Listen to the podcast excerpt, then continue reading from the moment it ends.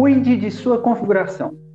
Essa é uma frase que aparece várias vezes no livro Planolândia, um romance de muitas dimensões, lançado em 1884 e escrito por Edwin A. Abbott, teólogo, escritor e professor inglês. Eu sou Brian Rosado Silva, estudante de matemática e integrante do PET Matemática da UFMG. Estou aqui com três convidados, também integrantes do PET, para discutir e contar um pouco desse livro, que é um clássico da literatura. Oi, gente, eu sou a Bárbara Mirson, estou no quarto período da matemática na UFMG, também faço parte do PET e espero contribuir para o podcast. Oi, gente, meu nome é Daniel Xavier, eu sou integrante do PET Matemática, assim como os outros integrantes também, e também sou do quarto período. E hoje espero trazer algumas análises sociais desse livro e conversar sobre outros aspectos fora da matemática. Oi, pessoal, meu nome é Gabriel Braga. Eu espero que o nosso papo de hoje possa ser muito interessante. Ah, muito bom. Então, como é que vai funcionar? A gente vai contar aí para vocês começar contando aí a história, para você que não leu o livro, nunca nem ouviu falar, saber um pouquinho, não ficar totalmente perdido. Durante, é, a, enquanto a gente conta essa história, a gente vai dar uma salpicada de matemática e explicando os conceitos que aparecem, certo? E é, depois a gente pretende fazer uma análise um pouco fora da matemática, né, um ponto de vista mais social, porque esse livro é recheado de de temas que podem ser abordados, certo? Porque retrata uma sociedade com hierarquia, com preconceito, com um monte de coisa desse tipo. Vamos lá, começar o livro, né? É... Bem, a primeira coisa é que o livro é dividido em duas partes, certo? Da primeira, o narrador e personagem, é, o narrador e personagem principal, que é o quadrado A, ele descreve em extremo detalhe o seu mundo, que é a Planolândia, certo? E a sociedade na qual ele. Bem, esse mundo é um plano, certo? Como se fosse uma folha de papel infinito. Pensa assim. E seus habitantes são linhas e formas geométricas bidimensionais, com quadrados, triângulos e círculos nessa folha. Bem, depois disso, ele segue descrevendo o clima, as casas, que são normalmente pentagonais, já que casas com três ou quatro lados teriam ângulos mais fechados, podendo ferir um plano, plano holandês descuidado. Mas, bom, se isso não fez sentido para você, a gente vai explicar sobre, sobre polígonos, ângulos e fazer essa relação toda. Pode ficar tranquilo. Posteriormente, ele discute sobre a estrutura social, quem são seus habitantes, de forma mais detalhada, o que eles fazem, a mudança de uma geração e como funciona a ascensão social, em especial, ele toma um capítulo só para falar de mulheres, descrevendo uma série de restrições e obrigações impostas a elas, como, por exemplo, o grito de paz e a não educação. Bem, mas é, o livro, bom, o livro trata de o, o tempo todo ele se refere a, a figuras geométricas, polígonos, posteriormente sólidos, que a gente vai falar ainda, mas isso faz parte quê? Isso faz parte de geometria, certo? Bem, o que é geometria, né? A palavra geometria ela é composta de duas palavras gregas: geo, terra, e metron, que significa medida. Essa denominação deve a sua origem à necessidade que, desde os tempos remotos, o homem teve de medir terrenos, certo? É interessante que, por exemplo, o conhecido teorema de Pitágoras era usado, em certo sentido, desse jeito, certo? Para, para poder mensurar terrenos. É, e assim a, a, geometria foi evoluindo, né? É, se tornando uma, uma ciência dedutiva, oficialmente, digamos assim, apenas no início da Grécia Antiga, lá, cerca de sete séculos antes de Cristo graças aos esforços de muitos notáveis predecessores de Euclides, que é um matemático super famoso, como Tales de Mileto, que também é outro famoso, que você deve se lembrar, ou deve ter visto em algum momento da sua vida, o Teorema de Tales, e Pitágoras, como a gente falou. Mas o que, que geometria estuda, certo? Geometria vai estudar as formas, certo? Os espaços, então, eu posso estudar, estudar as propriedades que um triângulo tem, eu posso estudar as propriedades que um quadrado tem, que um cubo tem. Isso tudo concerne a geometria. Agora, eu vou pedir para a Bárbara poder explicar um pouquinho do que, que são polígonos para gente. Polígonos são basicamente linhas fechadas e cada lado tem apenas um ponto em comum com o lado anterior e com o seguinte, mas não com os outros. Por exemplo, um quadrado. Uma aresta, que é a linha do quadrado, tem duas extremidades. E aí, cada uma dessas extremidades é ligada a somente outra linha. Acho que vale ressaltar que esse lado tem que ser um segmento de reta, né? Não pode ser um lado curvo ou uma curva, porque a gente não considera que um círculo é um polígono, certo? Exatamente, isso mesmo. É, eu, eu particularmente acho muito legal pensar como quando a gente brinca com, com lápis ou com palitinhos, né, de formar figuras fechadas, né? Então a gente vai ali e de acordo com o número de palitos que a gente usa para formar essa figura, isso vai te dar um polígono diferente, certo? Então, por exemplo, um polígono de quatro lados é um quadrado. Oh, desculpa, é um quadrilátero. É, um polígono de cinco lados é um pentágono. Seis lados mais hexágono. E assim vai, né? De acordo com o, o, o número de lados que ele tem. E outra coisa que eu acho importante a gente ressaltar também é o conceito de polígono regular, porque no livro é muito valorizado as figuras tão regulares, né? Que significa que os ângulos internos deles são congruentes, ou seja, tem a mesma medida, e os lados também. Por exemplo, o quadrado pode ser visto como um retângulo regular, porque eles vão ter quatro lados, né? De forma que todos eles são iguais.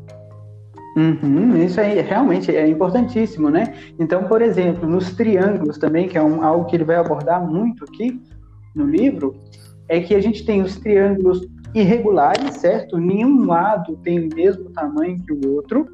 A gente tem os triângulos isósceles, né? Onde dois lados têm o mesmo tamanho. E os triângulos equiláteros, né? Onde os três lados têm o mesmo tamanho. Exatamente. E uma outra, uma, oh, e uma outra definição boa para polígono também é que é uma figura plana, né? Que tem o mesmo número de ângulos e de lados. Que eu acho que é mais, fica mais visual, assim. Mais simples uhum. de entender. Show, muito bom. Bem, mas então nos próximos capítulos ele vai, o, o, autor, na verdade, o narrador, o personagem principal, o quadrado A, né? Interessante que nesse livro, o, na primeira edição de lançamento dele, é, o, o, autor, o Edwin, ele resolveu é, lançar com o pseudônimo de quadrado A mesmo, certo? Então, só na segunda edição que ele vai colocar o seu nome como autor do livro mesmo. Mas, enfim, nos próximos capítulos ele vai descrever como que os habitantes podem se identificar, sendo que tudo que, ele, tudo que eles enxergam é uma linha, certo? Acontece que os habitantes emitem um brilho. Então, existe uma leve variação de acordo com a figura, de acordo com a figura é, da percepção, o que garante que eles, é, o que garante uma forma de distinguir a classe daquele que é visto. Isso aqui é uma coisa importantíssima, certo? Porque na sociedade de Finlândia, cada é, existem várias classes e as pessoas, os habitantes, eles estão na, em determinada classe de acordo com o número de lados que eles apresentam, certo? Então, por exemplo, a gente tem, vamos explicar as classes, né, que existem lá. As uhum. mulheres, elas são linhas.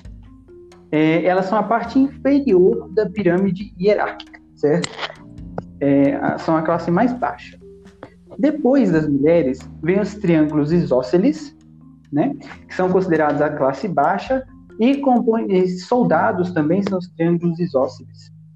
É, devido ao fato de ter um lado mais pontiagudo, que pode ferir os demais habitantes. Lembra que eu falei que as casas, elas, elas deixaram de ser quadrados ou triângulos para se tornarem pentágonos em sua maioria? Então, uma figura é, uma, um habitante plano holandês, que é uma figura geométrica é, plana, é, ao se deparar com uma figura muito pontiaguda, ele pode se acabar se ferindo e até morrendo, certo? é como se fosse um, é, como se a gente batesse num prego, na ponta de um prego, ou então numa quina de uma parede, certo? Quanto mais Sim, é exatamente por isso. Pode, pode falar? Sim, sim. E é exatamente por isso que as mulheres são muito muito temidas na, na sociedade, porque como elas são apenas uma linha reta, elas podem ferir outras, outros habitantes lá muito facilmente, e até mesmo sem querer. E, inclusive, parti-los ao meio, né? Então, aquilo lá que eu falei do, do grito de paz, era justamente porque a mulher tinha que ficar gritando, fazendo barulhos para, os habitantes a verem, né, perceberem que ela estava ali, porque, pensa só, eu tenho uma reta, de lado, a reta, eu vou ver ela como se fosse uma enorme linha, certo? Eu estou no plano. Como é que você pode simular a visão do plano?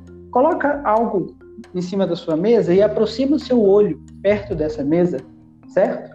Você vai ver, por exemplo, se você colocar uma moeda em cima da mesa, você vai ver que quanto mais você aproxima seu olhar da, da linha da mesa, ela vai parecer uma, uma linha mesmo, a moeda para você.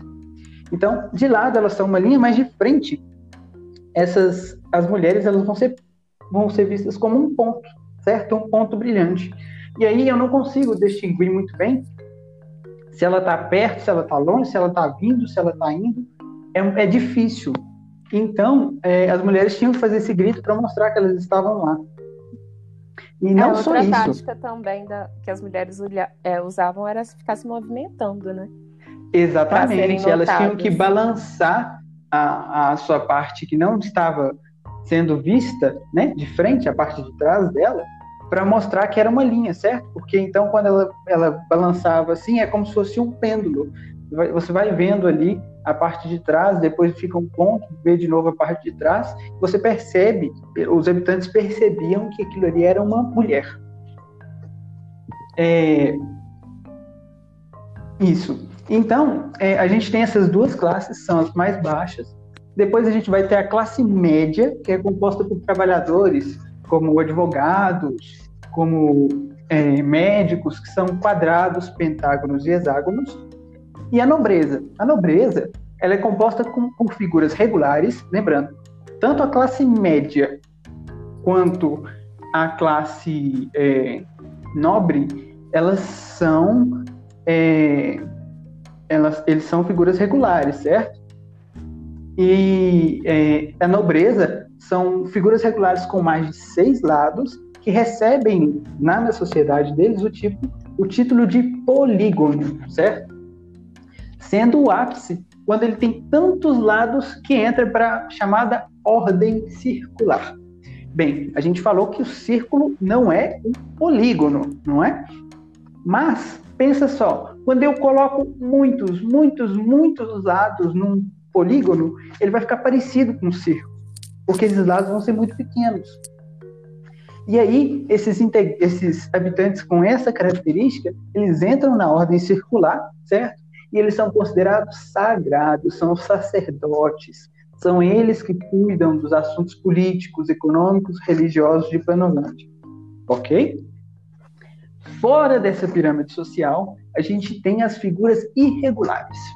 Elas são consideradas delinquentes, são consideradas de má fé, são a escória da sociedade. É, lembrando que quando tá todo mundo num plano, qualquer figura que você vê, seja ela um pentágono, um quadrado, um triângulo, você sempre vai ver uma linha reta, com a única diferença do comprimento dela. Então é muito importante ter métodos para que você possa identificar com quem você está falando. Sim, e no livro ele até comenta sobre alguns métodos que eles desenvolveram na sociedade para saber distinguir um dos outros. Se eu não me engano, são três: a visão, o tato e a audição, né? Uhum. Só que acaba que na sociedade o, o tato acaba sendo um pouco mais rude, tanto que alguns membros do mais, mais alto da nobreza não aceitam ser tocados ou pedirem para tocar. Eles acham isso extremamente falta de educação. Então acaba que vai pela visão mesmo. E entra pela, pela diferença de tonalidade que o Bryant já tinha falado antes. Que o, no meio ele é mais nítido e vai perdendo o seu brilho é, ao longo com que vai se afastando para as pontas, né? E aí, à medida desse, dessa perda de brilho, dessa intensidade, dá para diferenciar se é um triângulo, um quadrado, ou, que se, ou, ou o que quer que seja. E no livro é bem legal que, como esses são conceitos que fogem muito né, da nossa realidade, até porque estão em outra dimensão, é legal que o autor ele coloca umas figuras assim para a gente ver, ele desenha e tal, e aí dá para ter uma visualização melhor.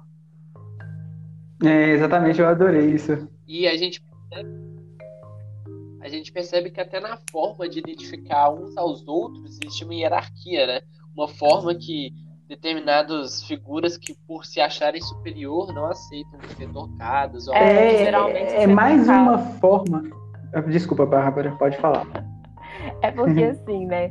No livro, quando é quem usa o toque são pessoas, tipo assim, de classe mais baixa. É, uhum. Geralmente as pessoas de classe mais alta, elas reconhecem só pela visão, assim, porque são pessoas que, né, a, o autor da ideia são pessoas mais instruídas, pessoas mais é, tipo assim, intelectualmente mais avançadas, que elas não precisam do toque, né? Teve mais estudo. É, exatamente. E é, entra nessa questão, porque eles, dos três métodos, o, o da audição também, ele é um outro método que acaba é, sendo uma espécie de hierarquia, né? Porque os, os de classe mais baixa conseguem imitar a voz de, de eles têm tons de voz distintos, né? Então, só que os de classe mais baixa eles acabam é, imitando voz, a voz de, de, classes mais altas. Então, esse é um método não muito usado. Ele até reclama. Infelizmente, é muito fácil você você estar falando com com uma figura, se ignorando todos os outros métodos e acabar achando que é outra porque ela está imitando o tom de voz de um círculo, por exemplo. Pois é. Sim, por isso que a. É, ele até. Ele fala que pelo. Que pelo tato também não é muito bom, que teve um momento que até numa universidade lá, um mestre de identificação confundiu uma figura burro que tem muitos lados com outra. Sim, sim. É, e, e, é interessante. É... Espera, só uma coisa. Pode seguir adiante, porque eu ia falar de regularidade. Pode seguir. Pode. pode. E é interessante também é, ver que eles eles utilizam as figuras irregulares, né, que são estão por fora da sociedade, para treinar as crianças a, a técnica do tato, né? É, então essa, essa parte da sociedade está tão fora que, que eles são usados como instrumentos, como objetos, né? É... Como se ele nem fosse considerado humano. Exatamente. E, inclusive, essa, essa ideia de, de que a irregularidade ela, ela define quem a pessoa é, né? É, quem um habitante vai ser, é tão, tão pesada que eles têm um hospital de regularidade lá, né? Que é para diminuir a irregularidade do, do, do da criança, é, para não, não só tentar é, torná-la um ser melhor, mas também para tentar incluí-la numa escala mais alta da sociedade. E isso aí entra até na questão da não aceitação da diversidade, né? Que a gente pode até fazer um paralelo, paralelo com a nossa sociedade atual, é, onde a gente não aceita as minorias.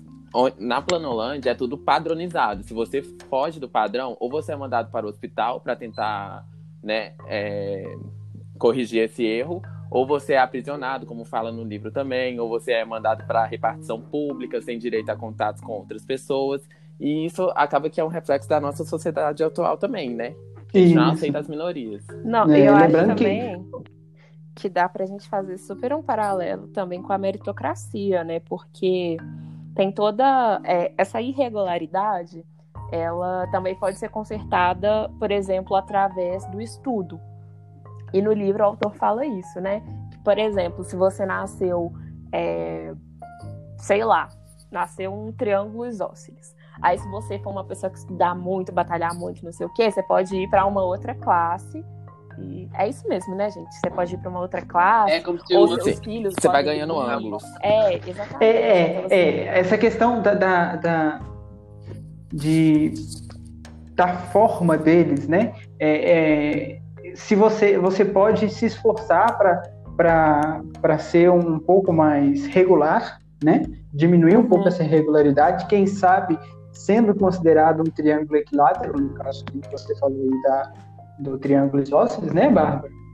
Isso. Mas ele, é, eu achei muito interessante também que ele fala da irregularidade causada por outros motivos. Por exemplo, excesso de exercício físico e também é, de um acidente que você é, acabou sofrendo, né? Então isso pode se, te tornar um ser irregular e te rebaixar na sociedade. É, Sim. É, a sociedade, assim, eu acho, ela é uma sociedade de castas, mas tem é, tipo castas, né? Mas tem Sim, eu pensei tem a mesma coisa. maneiras de você ter uma ascensão e queda social, assim, muito loucas, né? Aham, uhum, sim. Sim, é como se tudo dependesse de você. Não que a o sistema esteja errado. É tudo você tem que se adequar ao sistema, né? É, tipo, isso. se você nasceu um triângulo isósceles, é porque você mereceu.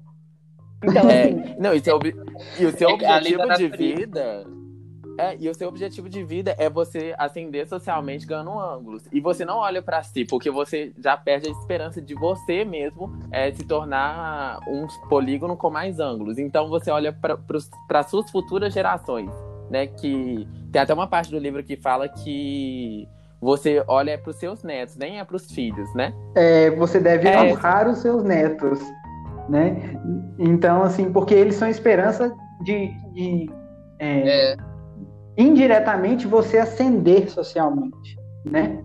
Sim, é. porque, igual, por exemplo, no, o personagem principal é um quadrado, né? Os filhos deles são um pentágono e os netos já são hexágonos. Já são hexágonos. É. Já tem uma posição social melhor que a dele. Uhum. É, porque a, a, cada geração você vai ganhando ali um, um certo, uma abertura de ângulo. É, né? não é. O é, é, que, que acontece? É, o, isso eu vou até falar daqui a pouco, que é, se você é um polígono irregular, é, a sua próxima geração provavelmente será mais, menos irregular do que a sua, né, do que você.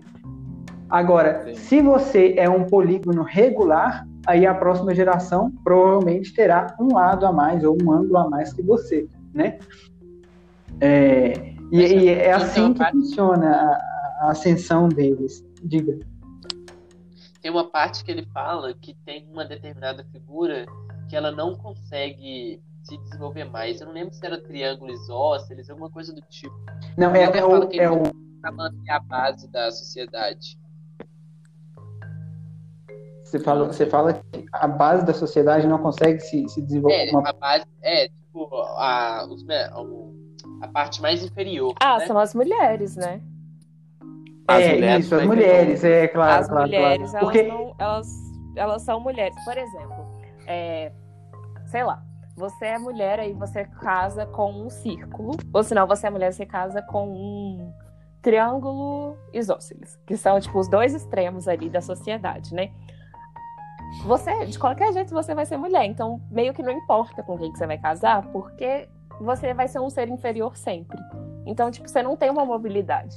É, a mobilidade só serve para os homens também. Eu acho que é, que é importante ressaltar isso, porque as mulheres vão uhum. continuar sendo linhas para sempre. Mulher. É. é inclusive, mais para frente ele vai falar, né, que é, é que como medir essa questão de irregularidade nas mulheres, né, nas linhas, é, os círculos que são a elite social e quem governa, eles criaram uma espécie de pedigree para as mulheres, né? Uma coisa assim absurda, né? Mas se você for parar para pensar, não está tão distante do sangue azul das realezas, né? Sim. É, esse pedigree remete ao fato de ter histórico de irregularidade na família, né? Então, exatamente. a pessoa ali, novamente, é... a pessoa ali que está buscando sua ascensão social, ganhar mais ângulos, não vai querer se casar com uma mulher que tem já histórico é, de irregularidade da família. Como se a culpa fosse somente da mulher. Então, assim, a gente culpa a mulher de novo na sociedade. É, exatamente. Então, se eu sou um, um hexágono, eu vou casar, vou, vou casar com a linha, vou ter um filho. Meu filho, obrigatoriamente, vai ser um, um, heptágono, né? Eu falei que eu sou um hexágono, né? Isso, então Sim.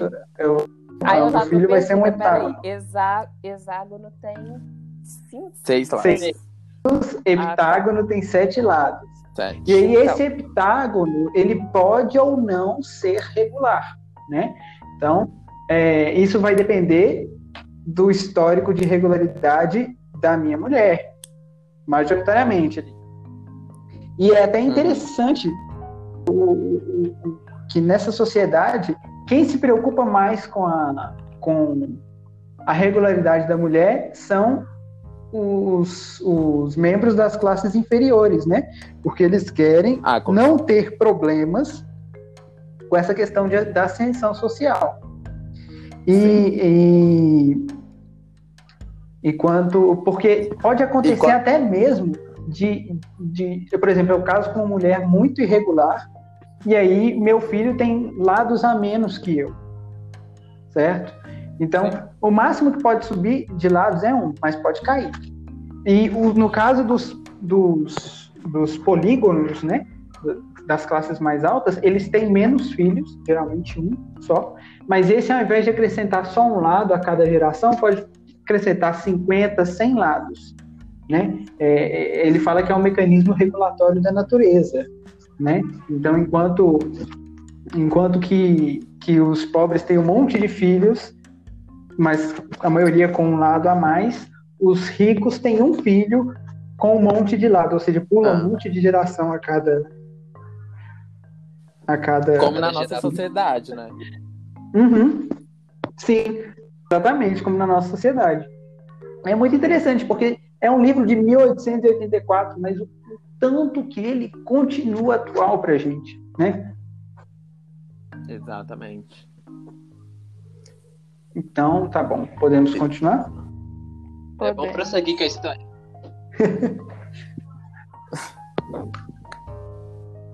Bem, a partir desse ponto, ele passa a contar sobre a arte da pintura dos lados, que colocou em risco, então, onde a gente estava. A gente estava quando ele, quando ele contou é que ah, o mau caráter dos, dos- das figuras irregulares está relacionado a, a- a essa irre- irregularidade deles, né? E tanto que tem um hospital para tornar os pol- polígonos irregulares em, em em regulares, ou pelo menos para diminuir essa irregularidade.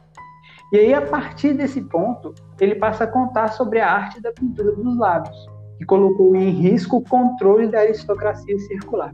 Inicialmente, os habitantes de Planolândia não se pintavam, nem pintavam a nada.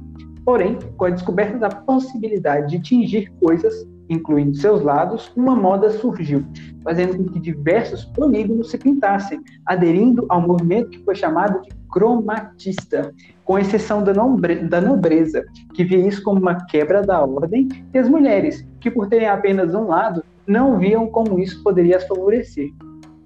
Contudo, uma proposta feita por um círculo irregular, ou seja, uma elipse, é, de que as mulheres e os círculos deveriam ser pintados de verde na metade da frente e vermelho na metade de trás, Zé, não, que as peraí, mulheres- Brian, Brian, peraí.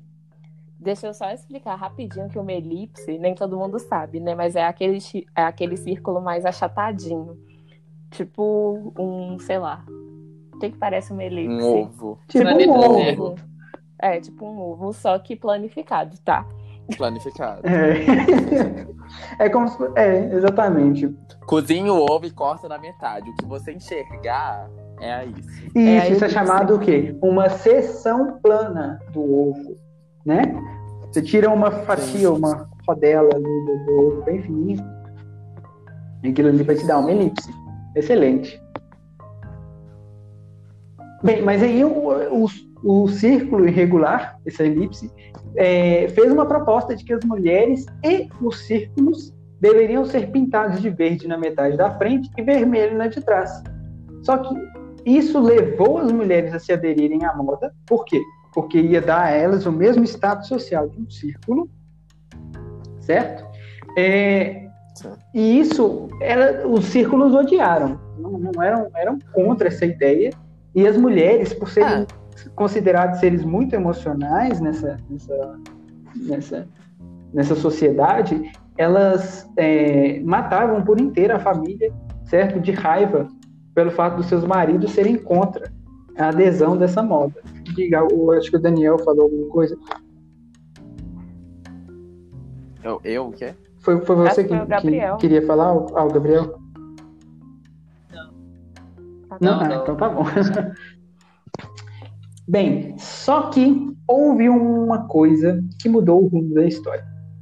Se não fosse por um escândalo cometido por um triângulo isósceles, que se pintou como um polígono regular de 12 lados, e enganou uma moça da nobreza e sua família, conseguindo casar com ela, casar-se com ela, levando a vergonha para a família, certo? Porque um triângulo isósceles, vindo, é, casando com uma filha de uma família de 12 lados, ou seja, da nobreza, é, a família ficar desa- é, extremamente abalada e a menina chegou a cometer suicídio, certo?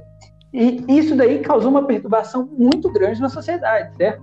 E foi assim que os círculos romperam com o que foi chamado a revolta das cores, certo? Foi rompido brutalmente, fazendo um discurso bem planejado, fingindo que iria ceder ao movimento, só que quando eles fizeram esse discurso, o discurso realçava os perigos que a adesão às cores traria para a sociedade. Isso fez com que a própria população ficasse incerta. Logo após, veio uma aniquilação dos cromatistas, usando o, poder de quem? Das mulheres. Lembra que a gente falou que as mulheres podiam cortar, perfurar? Usaram o poder das mulheres para conseguir acabar com esse movimento. Isso é muito importante frisar aí, porque apesar da mulher ser renegada na sociedade, ela teve um papel fundamental aí, certo? É, assim, eu acho que é bom também a gente a gente deixar claro que a gente vai falar um pouco mais dessas, dessa revolta, né, das cores e tal, da revolução, né, das cores, e sobre é, como a mulher era vista na sociedade, tipo, esse negócio dela sair matando todo mundo, mais pra frente, né? Que assim pode, Uhum. pode ficar um pouco meio vago, assim, tipo, nossa, como que a mulher saía matando todo mundo? Não, mas a gente vai explicar um pouco mais pra frente, calma. Só um recado É. pros, pros ouvintes.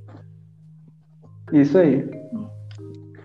Bem, finalmente, nos dois últimos capítulos da primeira parte, é explicado em mais detalhes o que fazem e o que pensam os integrantes da ordem circular. Isto é, os polígonos com tantos lados que pouco se distinguem de círculos perfeitos. De fato, eles são responsáveis por gerenciar tudo. Eles cuidam das artes, das ciências, mas eles não são aqueles que é, eles são aqueles que delegam as coisas, sa- sabe? Eles não fazem mesmo. Além disso, os círculos são a expressão máxima da ideia é, que a gente falou lá no início do nosso, do nosso, do nosso podcast, né? Cuide de sua configuração. Esse foi o lema deles, porque é a ideia de regularidade, de ser perfeito, de ser certo, ali, que de se encaixar na sociedade. Eles são considerados seres perfeitos, praticamente sagrados, tanto que eles não aceitavam ser tocados certo? Inclusive o próprio quadrado A, ele traz alguns questionamentos acerca dessa ideia, que é a sua configuração, já que ele tem um neto que ele é levemente irregular, levemente atrevido, mas ele considera que as coisas não funcionam bem assim, sabe? É que o fato de você ter mais ou menos lados ou ser mais ou menos regular é, não, não necessariamente define quem você é. Ele deixa essa parte bem esse questionamento no ar, assim.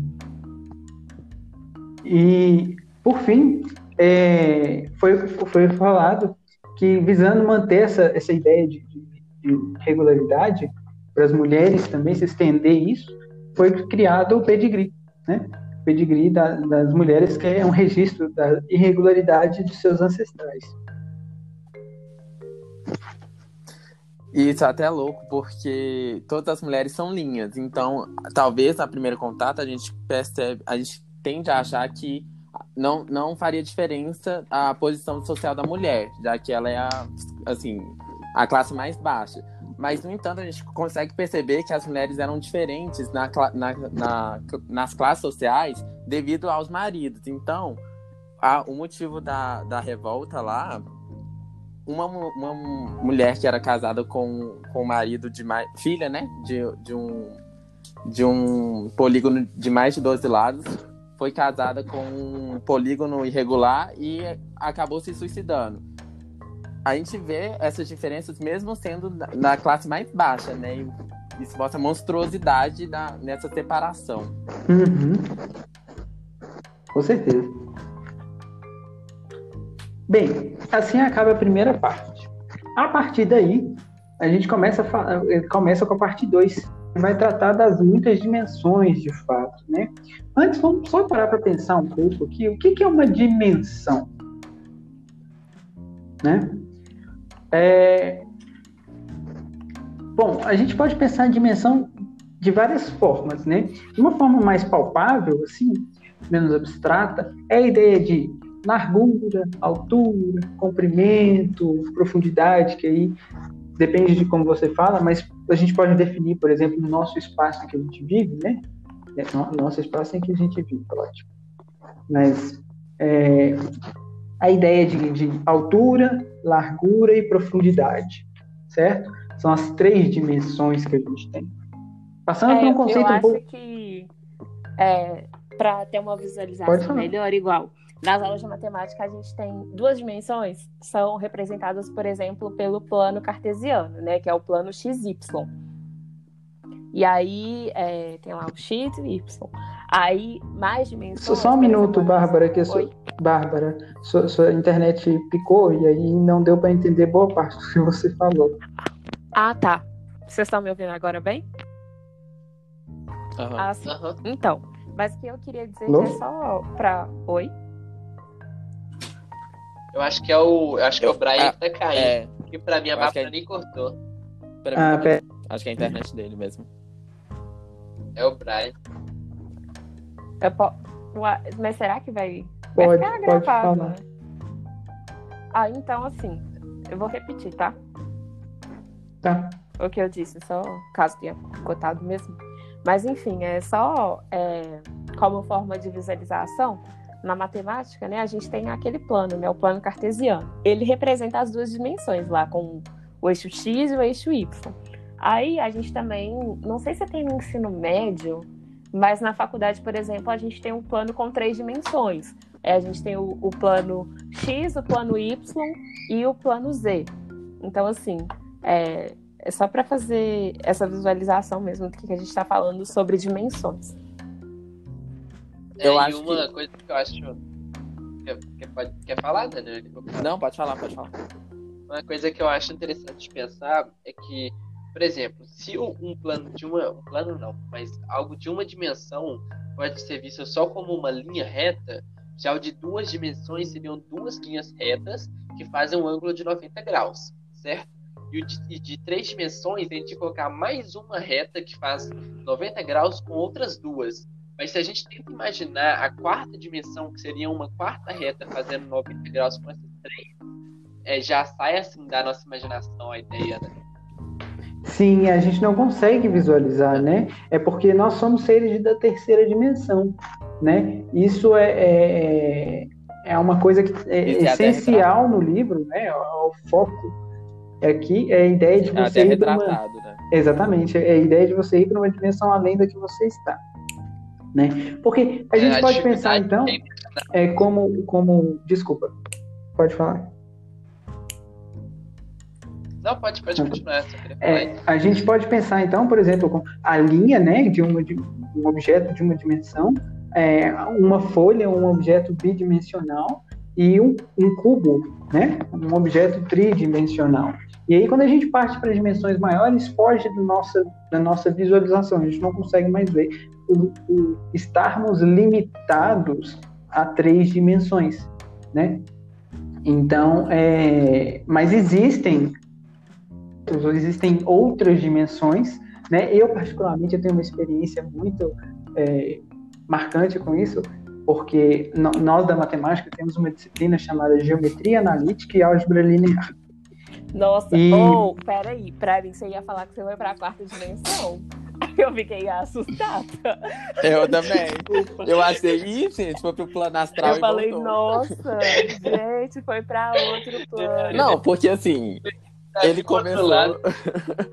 ele começou falando que é, não é que não exista, né? A gente só não consegue imaginar, porque a quarta é, dimensão pode sim existir. Só que a gente não consegue visualizar e nem imaginar isso por sermos seres da terceira dimensão. Aí ele contou das experiências, eu tô assim, pronto, foi pro plano astral e voltou.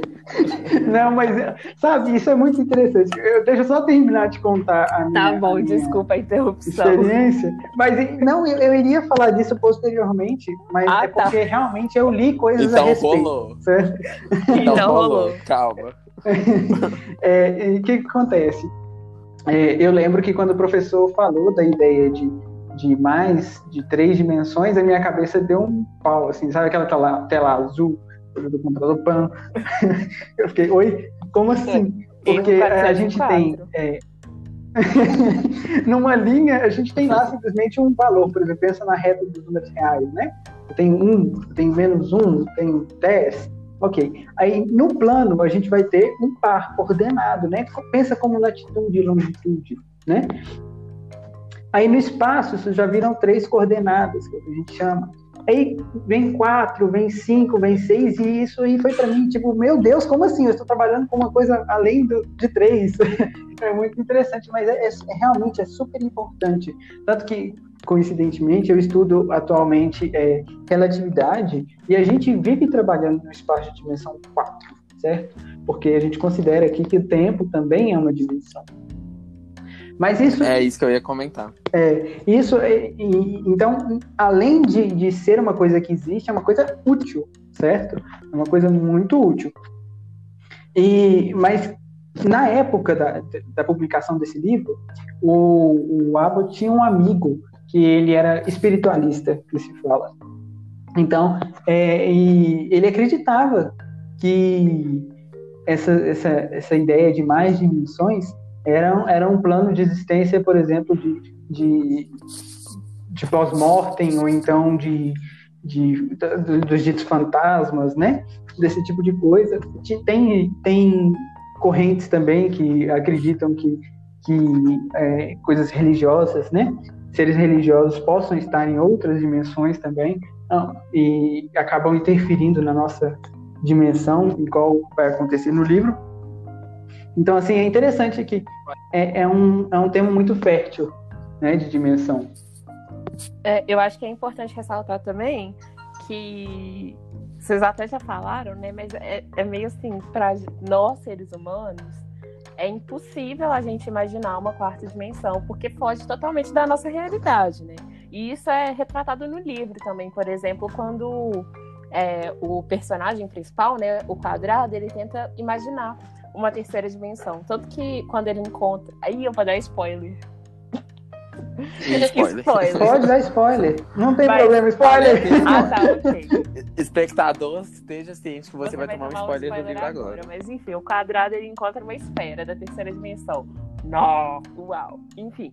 Aí, a esfera, tipo, fica pra ele, não, tenta imaginar, não sei o quê, a terceira dimensão, sou da terceira dimensão. Aí o quadrado fica, que? Como assim? Ela falou, não, é porque, olha, imagina, por exemplo, tenta, sei lá, é, colocar um olho dentro do seu estômago. Eu tô lá dentro. Aí o quadrado fica tipo, quê? Mas isso não faz sentido. Mas enfim, é assim que funciona, sabe? Pra gente, obviamente a quarta dimensão não tá É. dentro do nosso estômago, mas é um negócio que foge tanto à realidade que sabe, é impossível imaginar isso. É, É, é biologicamente impossível para nós imaginarmos isso. Assim, é. Então não mas faz- é, é, pode parar de apesar de, de a gente não conseguir visualizar, a gente consegue trabalhar com essas ideias, né, de mais dimensão. tipo, Isso que é o mais Sim. legal. exatamente. E dá A pra gente tem- trabalhar com Até Tem mais ferramentas matemáticas que permitem a gente fazer isso. É, exatamente. E tem um vídeo muito bom também do, do Carl Sagan tentando explicar, né, a quarta dimensão, assim. Não tem como a É gente... muito bom esse vídeo. Não tem como a gente visualizar de fato a quarta dimensão, mas ele fala no vídeo, por exemplo, que tem como a gente ter é, como se fosse um reflexo. Não um reflexo, mas é uma planificação, ou se não uma espacificação, né, da quarta dimensão. Uhum. É, é bem interessante Uhum. o vídeo. Eu acho legal a gente deixar como, sei lá, indicar aí, Como É, sugestão. É, deixar como sugestão. Sim, muito legal. Inclusive, sobre esse vídeo, é, tem uma parte que ele fala sobre a projeção, né? Que quando você tem um objeto de três dimensões e projeta ele num, num plano, você perde uma das dimensões, né? Porque você está projetando ele em, em um plano. Em um plano que tem duas dimensões, então você perde uma dimensão Aham. e por conta disso ele deforma um pouco. Então, a gente consegue visualizar sim a projeção de um objeto da quarta dimensão. Porque ele vai perder uma dimensão nessa projeção e a gente consegue ver, visualizar. Só que a gente não consegue, a partir da projeção, visualizar a figura. Sim. Porque aí já foge da nossa capacidade. mesmo. É, ele explica também E- que é como se fosse uma sombra, né? Tipo assim, não tem como muita gente. É, tipo assim, não é um- nada concreto. É como se fosse uma sombra mesmo, e aí a gente só tem um- uma imagem, assim, de como é, né? Sim. E, e é engraçado porque essa projeção não, é nenhuma sombra. A, a projeção de, de, de um objeto de três dimensões num plano de, dois, de duas dimensões é sim uma sombra. Mas é- essa terceira o- não, não seria uma sombra pra gente, seria um objeto mesmo, 3D. Talvez fosse uma sombra Não, né, pro, pro objeto da quarta dimensão.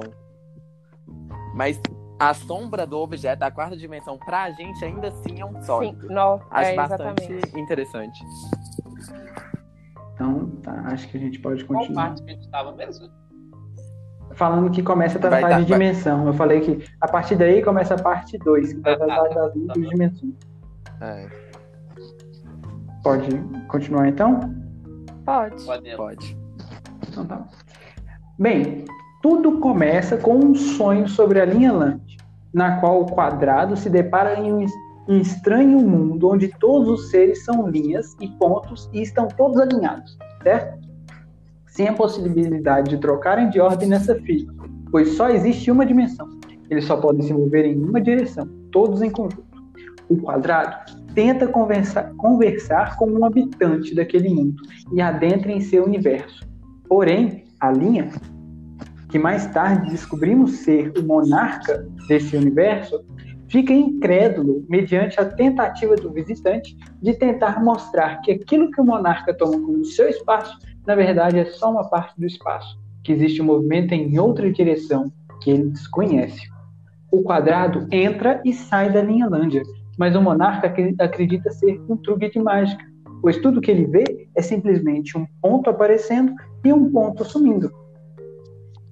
Irritado com a ignorância do rei, Quadrado A o insulta, fazendo com que o ser de Linhalândia vá em direção à parte do quadrado que se encontrava na linha, fazendo despertar do sonho. Uma, uma coisa que eu acho legal de falar sobre o sonho é que em Linhalândia é, todo mundo nascia em um lugar, entre aspas, né? E ficava lá pra sempre, porque não tem como alguém arredar para você poder passar por ele. Então você sempre ficava no mesmo lugar, com as mesmas pessoas em volta de você, né? E Uhum. a gente pode pensar que isso, pô, que vida horrível, né? Ficar parado no mesmo lugar e tal. Mas uma coisa que é legal é que os seres de lá são super felizes, assim, com o que eles têm. Sabe? A ignorância de não, não saber que existe outras dimensões não faz com que eles fiquem tristes porque eles só vivem numa linha. Uhum. E isso é Isso é outro- mais pra frente no livro. Exatamente, mais pra frente. É, é um ponto que ele bate muito, né? Nessa É. tecla. É, A ignorância faz com que eles não se sintam mal, porque depois. Aliás, não, vamos falar isso mais pra frente. Isso até ilustra a- o que a gente disse anteriormente sobre a incapacidade de imaginar uma outra dimensão a mais, né, além da nossa, É. na- na qual a gente está inserido. Então, uma pessoa é, na linha Lândia, que está ali disposto só numa linha, não consegue imaginar um plano, né, que aí é, Uma dimensão a é mais. fora da, da- É uma dimensão a mais, é fora da realidade dela. E, e outra, a gente, é, eles acabam adaptando as suas necessidades e o seu, seu sistema para isso, né? Por- porque, por exemplo, é, vamos, vamos pegar nós. A gente não sente falta de uma quarta dimensão para a gente se mover, Sim. né? Uma quarta dimensão no sentido Aham. espacial. né? Porque é, então pra gente tá ótimo assim, tá beleza Sim. assim, né? É, se tivesse um ser humano que conseguisse passar, a, se movimentar nessa quarta dimensão, aí a gente já, né? E realmente fosse visto, compreendido pelo, por nós, isso é um, é um outro fator que a gente vai comentar no livro, é, aí talvez a gente se tornaria um ser mais infeliz, né? Uhum.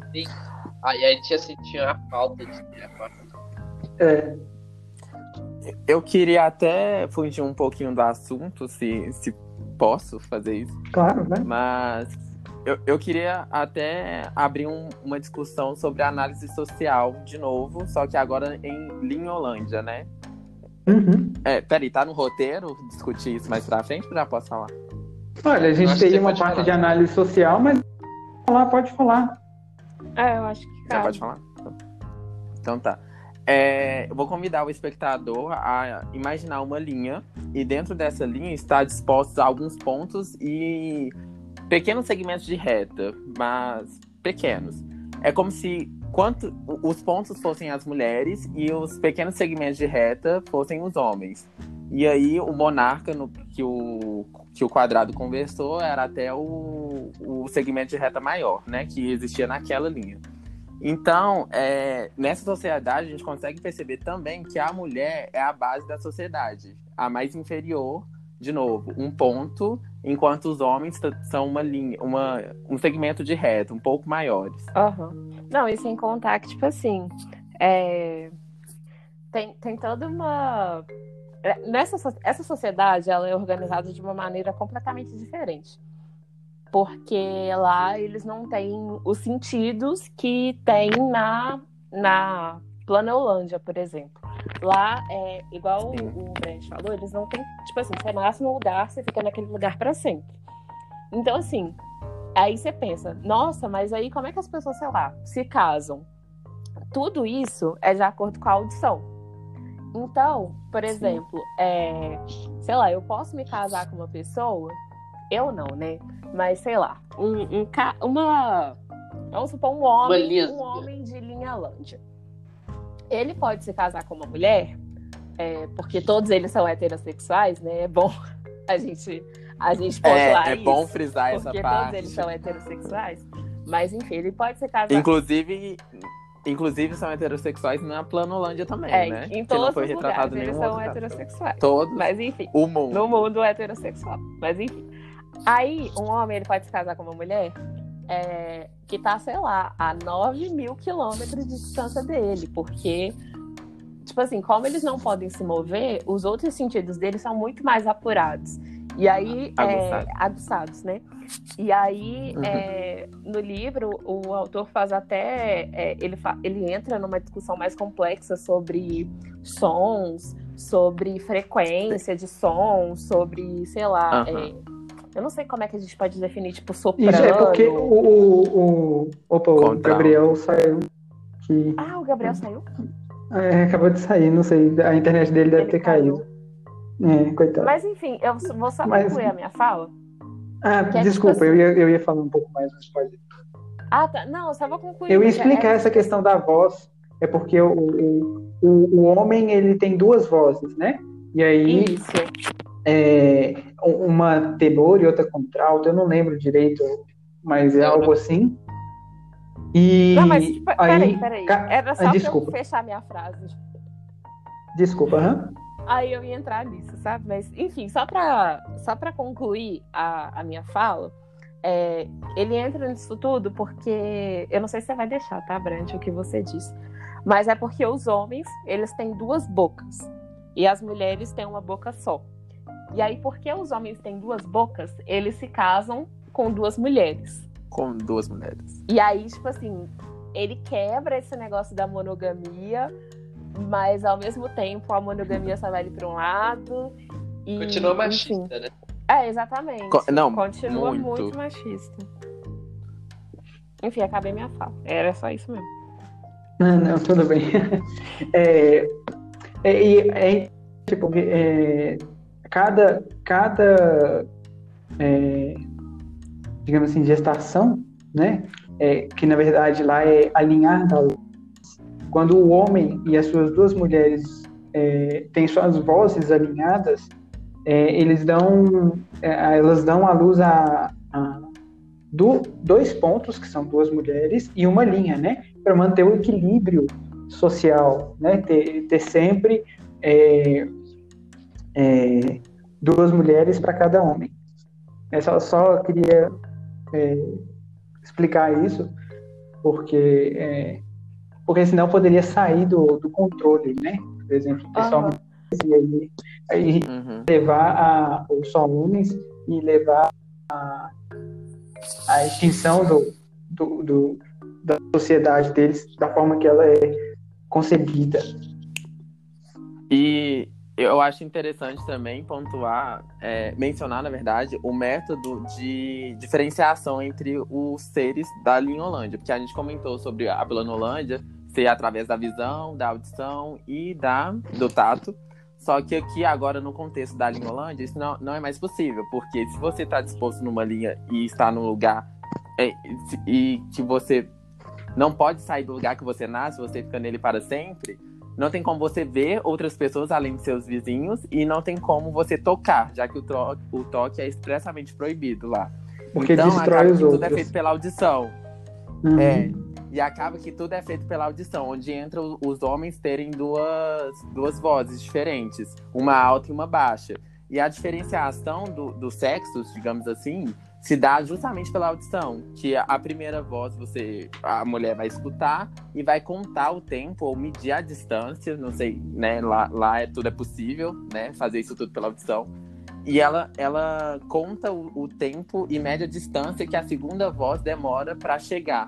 E aí, ela sabe se, a, se ela tá conversando, né, entre aspas, com um homem ou com uma mulher. Porque se demorar mais, aí é um homem. Aí dá para saber até a extensão desse homem, né? Isso. Sim, No próximo capítulo, passamos para o último dia do ano de 1999, na contagem regressiva dos holandeses para a virada do milênio. E quando já era noite, aparece uma figura dentro da sala da casa do quadrado. No primeiro momento, o, o, o quadrado e sua esposa ficam assim confusos. A esposa acredita que é uma que é um, uma outra linha e até fica é, de certa Com forma ciúmes. como é com ciúme. Com ciúmes. com ciúmes é do, do, do, do quadrado mas ele garante que não era uma linha não poderia ser uma linha, ele estava enxergando como se fosse um círculo. Mas como que um círculo poderia ter aparecido do nada, no meio de sua casa?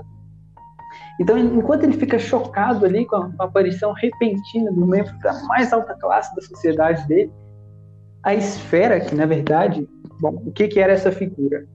A esfera, um, um objeto da terceira dimensão, tinha entrado na Planolândia, certo? E quando, quando igual a gente falou, é, você pega uma seção lá, lembra do ovo que a gente falou da seção do ovo é uma elipse? Aqui, quando você tira uma fatia ali da, da esfera, ela é um círculo, né? E aí é, é justamente isso. Quando você tem um objeto da terceira dimensão ali entrando num plano, você está tirando uma fatia dele. Você só consegue ver uma, uma é, a interseção, né? Vai ser essa fatia. E e aí a esfera ela vai e pede para a esposa dele sair, porque precisa tratar com o marido dela um, um assunto muito é, muito secreto, né? muito particular. E e, come, e a esfera começa a questionar o quadrado sobre como ele, o que, que ele sabe do espaço, como ele vê o espaço. Bem, de, fato o quadrado lá ele só viu um círculo, né? É, então ele não tinha noção de que ele estava falando com um objeto de uma outra dimensão. Ele não tinha, não poderia nem passar pela cabeça dele essa ideia de outra dimensão, a possibilidade de reali- realizar movimentos em outra direção além das duas que ele conhecia, que era norte-sul e leste-oeste. Só que a esfera escolheu ele, esse quadrado, para ser o apóstolo das três dimensões na Planolândia. Acontece que a cada mil anos um objeto da, da terceira dimensão, então, aparentemente é sempre uma esfera, visita, o- visita a Planolândia e conversa em particular com um integrante desse da Planolândia, um habitante, e conta para ele que existe uma outra dimensão além da, da, da, daquele lugar onde ele vive.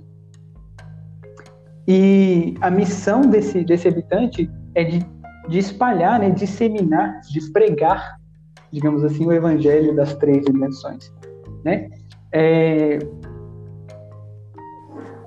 E aí, é... eles têm uma discussão muito, muito intensa.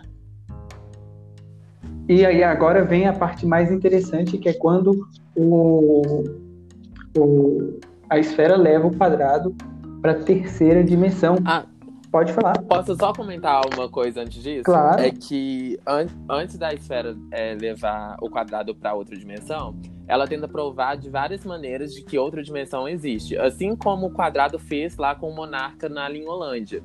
E assim, é, fala da. A, usou até argumentos parecidos que o quadrado usou com, com o monarca, e mesmo assim ele não acredita, né? Porque não é uma coisa visual para ele. De novo, a nossa incapacidade de visualizar coisas que fogem da nossa dimensão. Né? Uma, assim, dimensão superior à nossa, né? Uhum. E aí, isso, isso denota até uma certa prepotência por parte do quadrado e por parte de todos os seres, né? Que, assim, podemos generalizar, que ele mesmo sabendo, ele, ele mesmo tendo passado pela experiência de ter tentado convencer o monarca lá da Linholândia que existe outra, outra dimensão, ele não aceitou, mesmo com argumentos válidos da esfera, né? Vamos, vamos contar assim. Uhum. É, e, e, não aceitou. É... Nossa, perdi a linha do raciocínio, pera. Não aceitou a existência de uma outra dimensão, além da dele. Sim, isso marca até uma prepotência, porque quando ele estava ensinando a Linholândia, ele, ele, ele estava ali como o detentor de todo o saber do universo, e agora ele estava na, na, outra posição, e ele não, e ele não se imaginou no, no, no, no lugar do, do, do, monarca, né? Exatamente, uhum. ele, ele, ele acredita que o outro ser é, é ignorante, né? Sim. Sim. E, é, é engraçado tipo assim, ver essa inversão de papéis. Não, Super, porque ela aquela... acontece ainda futuramente, de novo, com, com, com, com a esfera, quando É, que a gente vai contar mais pra frente.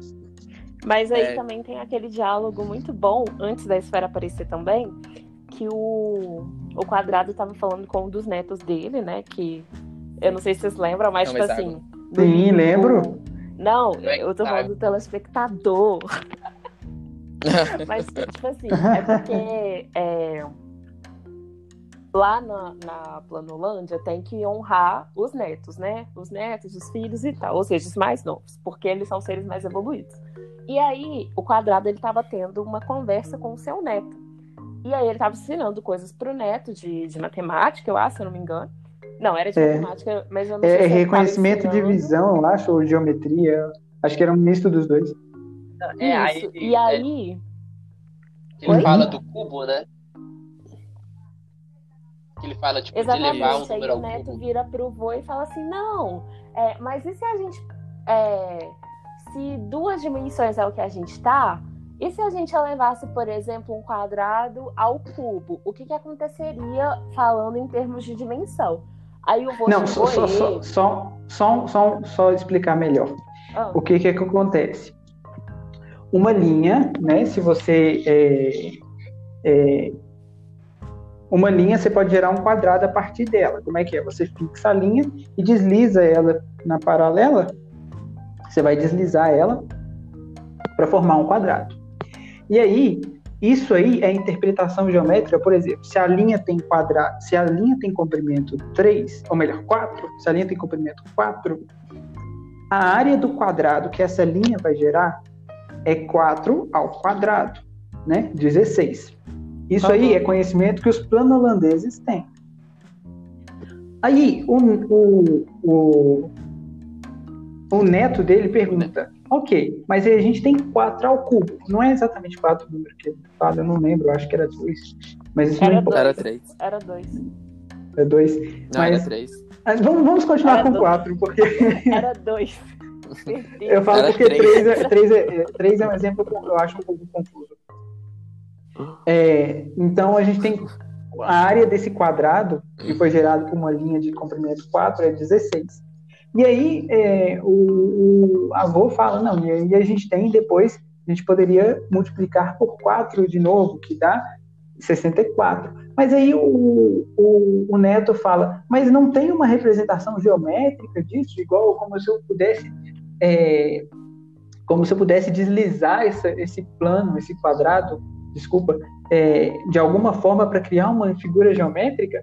E isso é um, um, um insulto, um absurdo pro, pro, né, pro avô, né, pro quadrado lá. Ele pois fala é, que o... ele chega a falar que o, o, menino é um é um burro, né? Um, ele fala algo assim. Pois e a é, mulher até briga com ele. Super, fica com muita raiva do, do menino tá imaginando, tentando imaginar uma dimensão que vá além da dimensão que eles vivem, né? Isso, isso inclusive a esfera cita isso, né? Eu acho que ele chega a falar que é até um crime, que ele ia reportar para alguém, alguma coisa do tipo. Não, isso, Não, isso, é, isso é depois. Isso é depois. Isso é depois. Ah, isso é tá, depois. Okay. Mas ele manda o neto pro quarto. Ele manda o neto pro quarto porque ele fica muito bravo. É. é. Falar sobre outra dimensão lá é, é igual na época medieval alguém falar que a Terra não era sim, o centro do Verdade, sim. sim. Excelente, excelente. Era um... é... Analogia. Analogia. Pode ir?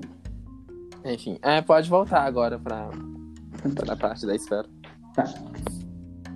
Bem, então a esfera tenta, vai tentando convencer ele, não consegue e acaba levando o quadrado para a terceira dimensão, colocando lá o que a Bárbara falou, o olho no estômago dele, para ele conseguir ver de outra forma. É, e aí, quando tira ele da, da, da, da Planolândia, leva ele para o espaço geral, é, que é chamado de Espaço Holândia, é, ele fica meio zonzo no início, assim, quando ele vê a, a esfera, que a perfeição da perfeição, o cúmulo da perfeição, né? Porque a esfera são muitos círculos em um. Vamos falar um pouco de sólido aí, porque a esfera vai explicar para ele o que é sólido. Vamos lá, Bárbara, o que é sólido para gente? Por favor. Então, é, os sólidos geométricos são basicamente volumes que tem em sua constituição figuras geométricas. E aí, a partir dessa figura geométrica, que eles são classificados.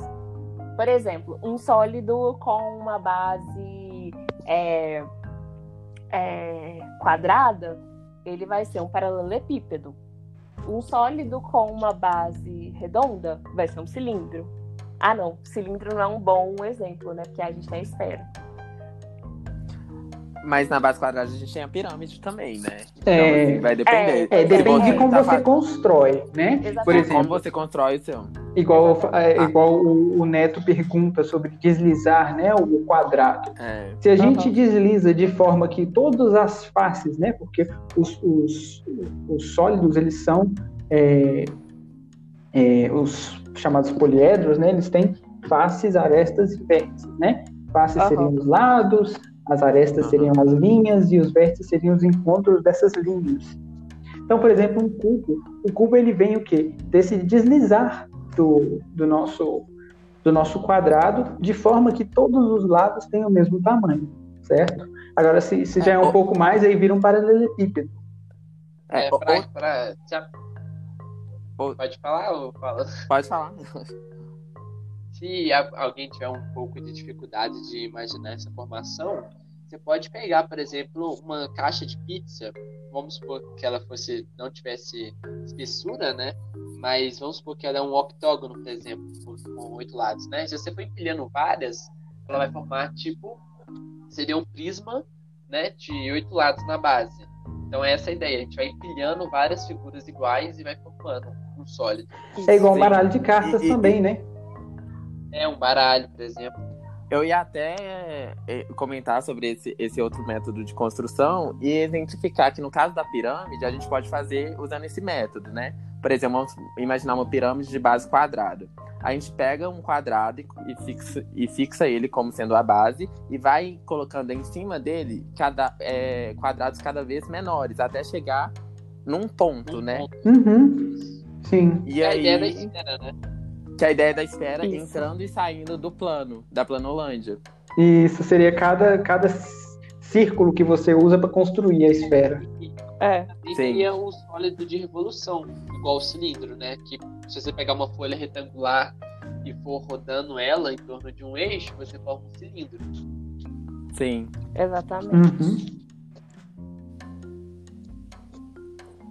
Mas aí, é, voltando lá à nossa história, é, o, então o quadrado ele, ele, é, ele, ele fixa essa ideia de que é, a esfera seria o ser de sabedoria máxima.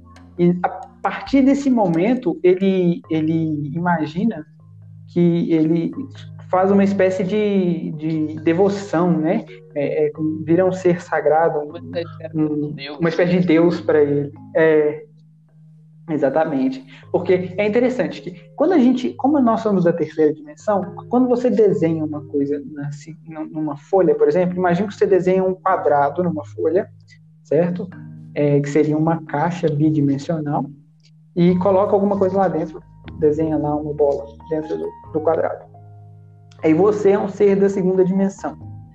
Sendo você um ser da segunda dimensão, tudo que você vai ver vai ser a borda do quadrado, certo? Vai ser como se fosse um, um, um cofre. Mas eu, eu sendo da terceira dimensão, eu vejo que está dentro do quadrado. Então, eu tenho uma espécie de onividência, certo? Eu vejo tudo ali na segunda dimensão. Isso é um poder, é um, é um poder relacionado ao sagrado, né? Então, é, o autor trabalha muito nisso. E é interessante quando você lê a história do, do Edwin, porque ele é um teólogo, ele foi um clérigo por um tempo. Então, ele trabalhou, a maioria das suas obras são relacionadas a isso. Então, ele usou a matemática toda aí para conseguir ainda ter um, um- um- um- falar desse tipo de, de, de ideia, porque ele tinha um projeto de, de meio que separar a religião dos milagres, sabe? Tentar racionalizar as coisas. E aí é essa questão dele, se você consegue ver essa analogia quando você analisa os trabalhos do, do Abbott, que ele tem essa, esse livro ainda tem esse quê, sabe? Ele, ele bem escondido, bem embutido ali dentro. Eu acho interessante falar também que Newton também era, era muito religioso, né? E Newton usava a física para tentar explicar, né, os poderes que ele Uhum. não os poderes, mas ele as criações que ele acreditava ser é, ser divinas. Então assim, é, a influência, né? Porque as pessoas, né, mais é, por exemplo, esse livro ele foi escrito no século XIX. Newton estava, sei lá, em que século também, bem antigo. Então, assim, as pessoas é, dessa época eram pessoas, tipo assim, bastante religiosas, mais do que, né, ultimamente na nossa, na nossa sociedade. Então, assim, a religiosidade, ela também tinha uma certa influência dentro da ciência, né? Acho que é Uhum. bom a gente destacar isso. E não são, Sim, não, com certeza. não são coisas totalmente separadas, né? Igual um- esses são exemplos de pessoas que usaram a ciência para tentar explicar o divino, né? Não é tão separado quando a gente costuma pensar. É porque hoje em Uhum. dia, né, a gente tem essa ideia, né, de ciência de um lado e religiosidade do outro. Religião de outro. É, e Uhum. nem sempre foi assim. Na verdade, antes era a ciência, ela meio que estava ali um pouco para explicar é, o divino mesmo, o sagrado, né? É, tanto que quando, igual, é, seu- é, quando Galileu propôs a ideia, não foi bem Galileu, foi Copérnico, né, que já tinha a ideia de que a gente, não- a- a- as coisas não giravam em torno da Terra, e sim a Terra girava em torno do Sol. É, mas Galileu foi, foi um expoente desse, dessa filosofia, da continuidade dessa filosofia, é, que isso foi totalmente um absurdo para a igreja, né? Então, é, ver que a- ali a igreja estava manipulando isso, o pensamento ocidental, né? Eu acho interessante falar nisso também, porque assim, apesar de fugir um pouco do nosso escopo, mas é, só para dar se- é, continuar o raciocínio, né? A gente, quando a gente Aham. fala dessas coisas, a gente está no nosso mundo do Ocidente, né? É, Isso, o Oriente é uma, é uma cultura que não chega na gente, né? então, Chega, mas chega também bem deturpada. também é, mas não chega tanto, né? Assim, É, de pouco, fato, é, né? é mais difícil. Aham. Mas, ok, é, pode prosseguir? Pode, Pode. pode prosseguir. Pode. Então vamos lá, né? Assim, bom, estando lá na sua ter- na terceira, é, no- na Espaçolândia, é, o personagem principal, o Quadrado A, é levado para uma viagem para ver o seu mundo com outros olhos, tendo algumas discussões envolvendo a diferença de conceitos que os habitantes desses dois mundos têm. Em um determinado ponto, eles chegam à Assembleia Legislativa dos Estados de Planolândia, onde está ocorrendo uma reunião para discutir a chegada do novo milênio. Um dos tópicos? A existência de habitantes que propagam ideias consideradas não ortodoxas, como, por exemplo, a existência de uma terceira dimensão. Foi decidido ali que todos aqueles que se, aqueles que se envolvessem com tais ideias deveriam ser punidos. Nesse momento, a esfera aparece na sala da reunião, tal como apareceu para o quadrado A, sendo que todos, com exceção do círculo que presi- presidia a, a reunião, se assustaram. Tal círculo já tinha conhecimento da aparição daquele ser em outras viradas de milênio, mas essa era uma verdade que deveria ser mantida guardada. Alguém quer falar alguma coisa? Eu não. Eu também não. É basicamente Ainda é não. de novo a nobreza querendo continuar sendo o, o topo, né? Porque se todo mundo tem o conhecimento de que existem seres muito maiores do que os círculos, talvez eles perdessem toda essa relevância que eles têm, né? Exatamente. É uma forma de, de manter o poder e de não causar um colapso na estrutura social, né? Porque Que seria eles também não sabem o que pode acontecer se contarem que, que, que, que existe uma outra dimensão, né? Exatamente. Sim. Hoje eu já consigo entender a NASA esconder. Esconder a área 51. Esco- Esconder a área 51. Não, mas isso pode gerar.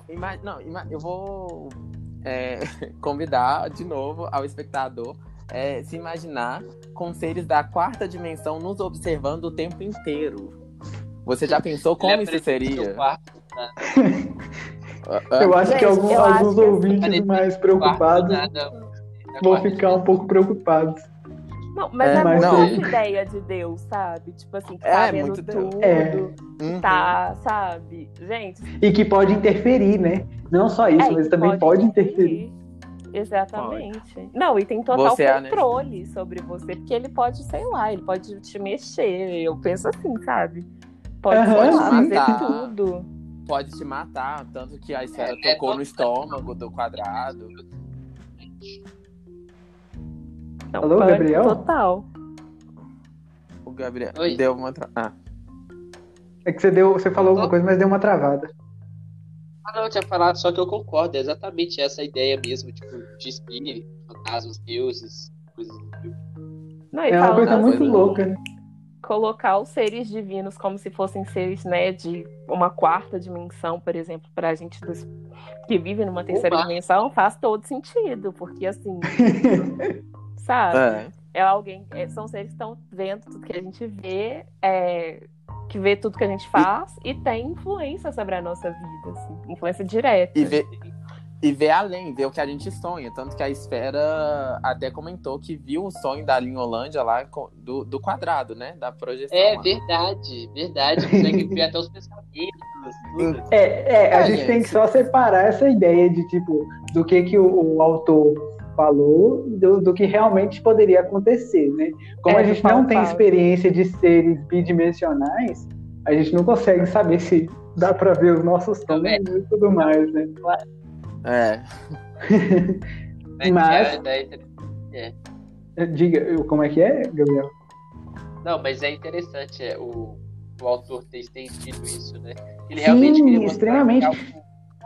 Na verdade, eu achei o autor extremamente criativo da maneira que, da maneira que ele conseguiu construir diversas sociedades, É, né? sim. Da forma que eles se, como eles se enxergam, se identificam, um pouco da cultura até, né? Uhum. Uhum. Pode continuar? Pode. Pode. Finalmente, a esfera apresenta outros sólidos ao quadrado, que logo passou a indagar sobre a existência de outras dimensões além da terceira. Só que, olha só que loucura, a esfera se mostra cética sobre essa possibilidade e desconsidera isso, mesmo afirmando que existem loucos que dizem ter recebido uma revelação da quarta dimensão e de que ela existia. Olha que coisa mais maluca, né? Então, assim, Exatamente o que ela fazia. exatamente, é de novo a questão da prepotência, né? Que, que, Uhum. que Sim. eu sou o ser da maior dimensão. E, inclusive, nesse, nessa viagem que, que, que é, depois que o quadrado A faz toda essa viagem, a esfera explica tudo, é, ele vai retornar para o seu mundo, né? E aí, quando, quando ele retorna para o seu mundo, ele tem essa missão de, de passar adiante o conhecimento da terceira dimensão. E o, e ele tem um sonho. E nesse sonho, a esfera vai com ele para Pontolândia, digamos assim. Eu esqueci como é que é. A, a É Pontolândia. É, Pontolândia. Pontolândia. E aí é muito interessante porque a, o Pontolândia é um ponto, ele é todo o seu universo, então você não consegue interagir com ele mais do que com a voz.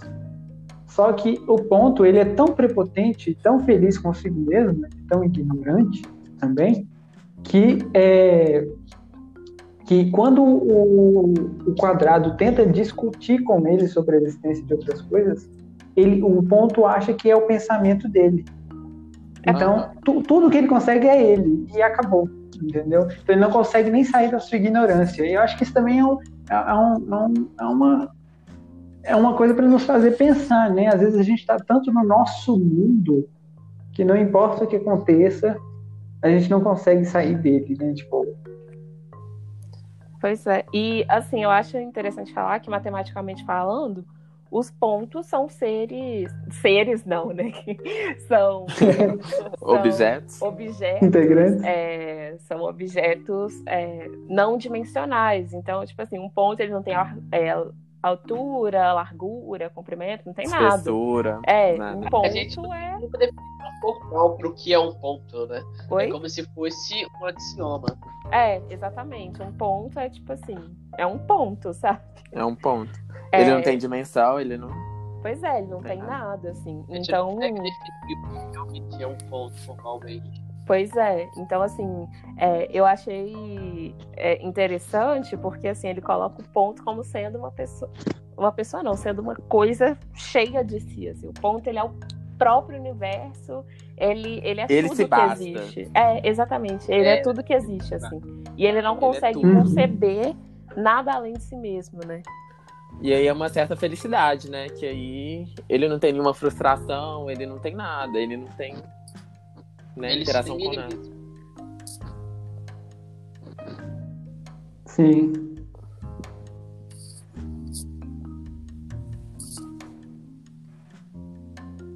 Alô, vocês estão aí?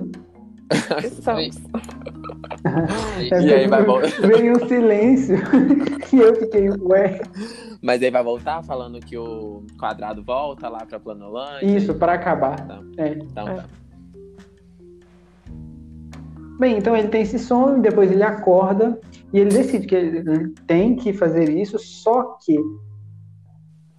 é, é decretado na Planolândia um, é, a ordem de que todos aqueles que estivessem tentando corromper a sanidade mental ou iludir os seus habitantes seriam presos ou é, executados. E aí é, ele percebe que ele não poderia falar isso abertamente. Então ele de- decide escrever, passar a escrever. Só que ele teve a infelicidade de um dia, numa reunião, é, numa reunião ele começou a falar dessas ideias de mais de mais de duas dimensões. E ele começa a falar em primeira pessoa. E com isso é, ele é levado para o conselho e preso. Na é verdade, condenado à prisão perpétua. Diga. antes disso, ele tenta converter o, o neto dele a essa nova filosofia. Porque Ah, o claro. neto, aquele hexágono que estava indagando sobre de- deslizar né, o próprio quadrado paralelamente a ele mesmo, então ele achou que se ele falasse isso com o neto, o neto poderia concordar, porque já era uma dúvida natural do hexágono, né? Do netinho dele. Então, só que aí nessa parte que a, que a Bárbara até citou an- anteriormente, falando que ele escuta pessoas, né, fora da casa, e aí, é, com medo de ser levado, alguma coisa do tipo, ele nega. Ele faz, assim, ele... Ai, gente, o que aconteceu mesmo? Esqueci. É porque está pa- passando esse anúncio, anúncio falando que, que não poderia ser, ser dito nada do tipo, né? É. Então o, o hexágono tentando se resguardar, ele percebe que ele não pode aceitar isso e desmente. Sim. E aí ele percebe que ele não ganhou nenhum neto dele, né? Então como que ele poderia... Não, isso é essa negação depois que ele faz, foi mal. Confundi tudo. Não, mas é isso mesmo, é. Ele percebe Ele- que nem o neto dele ele não foi capaz de. Agora Mas ele faz de- isso de no final do convencer. livro. Ele faz isso no final do livro, preso, conversando com o irmão. Ah, é, eu já- eu- volta. Eu li o livro hoje. Eu li o livro hoje, eu sei. Então volta, Não, volta. tudo bem. Não, não tem problema. Não, não tem problema não. Então tá. Não, não, Volta acho não de precisa não. Parte, parte o quê? Aí a gente retoma a partir de onde, então? Ah, prossigamos. Acontece. É porque. é, é, Tá, então vamos lá. Fala lá de novo da Bárbara. Inclusive, tem a parte que a Bárbara tá. Ah, tá. Inclusive, a Bárbara até citou anteriormente, né, sobre é, a, a, um anúncio, né, que fizeram que levariam preso, é, levariam presos as pessoas que Não, isso aí foi. Não, então, ah, a Deus, Bárbara falou da. Eu falei do neto, que o neto. Alguma coisa dele discutir com o neto. Aí o Aí que honesto. deslizar o cubo. deslizar o quadrado. Nossa. Ai, Meu Deus, já não lembro mais o que eu falei. Que saco. Que ele não consegue nem no- ganhar o neto dele. Então, vou voltar do início. Então, na verdade, antes de- dele ser preso, ele tenta convencer o neto de que a indagação dele anteriormente, lá naquela aula dele, que o neto estava indagando sobre é, uma outra dimensão, né? Uma interpretação geométrica para é, elevar o número ao cubo. E aí ele é em vão, né? Que o neto ele não, ele, ele, o autor no caso não deixa explícito se o neto não acredita ou se ele finge não acreditar com medo de ser preso, né? Porque Isso, o por neto, causa como é um hexágono, é, o, o neto, como era um hexágono e era muito esperto e já tinha esse, esse talento, né, para matemática, ele, ele, ele, não sei se ele disfarçou, só sei que ele, ele saiu correndo da, do quarto onde ele estava e, brinca, e, e começou a falar que o avô estava brincando com ele, que não estava dando uma aula, né, com medo de ser É. levado. Exatamente, porque é, além de tudo, o hexágono teria uma posição social no seu futuro melhor do, né? É, Uhum. Relativamente é, não é avantajada, mas elevada, né? elevada isso. É superior. Isso. Então, é aquela questão de, de trocar a verdade pelo meu futuro, né? A sabedoria pela minha meu conforto. É, melhor eu aceitar que só tem duas dimensões mesmo do que do Uhum. que viver a vida me, me remoendo, remoendo esse tipo de coisa, né? Uhum. Isso. Mas aí o quadrado A toma esse descuido e acaba sendo preso pro resto da sua vida. E assim, Inclusive- basicamente, diga. Inclusive, na cadeia, ele encontra o irmão que foi preso lá naquela assembleia anteriormente. É que o irmão dele era, era a- a- a- como secretário do que estava na reunião. Escrivão. É escrivão, isso, isso. É, e ele até reflete lá na cela dele que ele tá a uma linha, né, a uma parede da, da liberdade dele. E ele não consegue nem ganhar o neto e nem o, o próprio irmão que vivenciou aquela experiência. Então ele se viu desmotivado a convencer o resto da população lá do, do, do mundo dele, né? Que seria a Planolândia, de que existe uma outra dimensão. Uhum. E aí a gente, a gente vê uma, uma certa tristeza, né? Uma melancolia, não sei, do, do que isso traz, né? De você conhecer, de você saber que é possível uma outra dimensão, experimentar aquilo e ter que regredir de novo. O quanto essa esse ganho de conhecimento trouxe, né, uma tristeza para ele. Não, melhor, melhor Uhum. tirar isso. Melhor tirar isso. Não, mas eu acho que. falar que ganha conhecimento. Falar Não, que mas ganha conhecimento tratado assim. tristeza. Tipo assim. É, um- Ah, mas nessa Conhecimento situação adquirido. isso. Hum. A, partir do, a partir do momento que ele deixou de ser ignorante em relação à existência da outra dimensão, ele ficou infeliz. É, a ignorância, a ignorância é uma dádiva, né, Igual- é aquele igual ditado, né? É, exatamente. Então deixa. É, imagina se o ponto soubesse que existe outras dimensões, como que o ponto ia se sentir? Nossa, se eu fosse um Exatamente. ponto, eu acho que ia ficar desolado.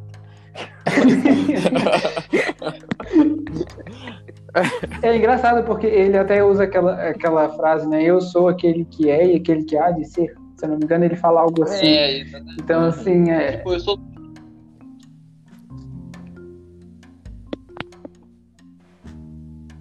é. Oi? Não, é, é que o, o Gabriel falou que, que, que eu sou tudo. É, que, que Ah, o, tá. o Ponto falou que ele é tudo. E aí acabamos, né? O resumo. E aí É. a gente pode fazer Só uma, uma análise. duas horas. Só duas horas.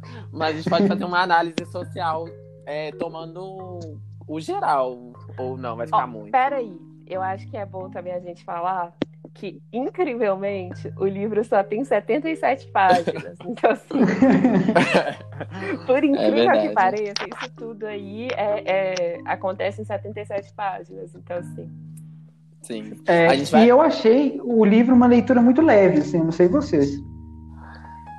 É. Mas, Não, é leve no sentido que flui, sabe? Tipo, não é aquela leitura truncada. É, não é. Assim, é um livro que ele, ele, ele repete algumas coisas, eu acho que mais exatamente para ficar muito claro na nossa cabeça, né? Como que é a vivência daqueles seres ali naquele mundo. E aí acaba sendo um pouquinho repetitivo, mas é, é necessário para o entendimento completo, assim, né? Uhum, sim.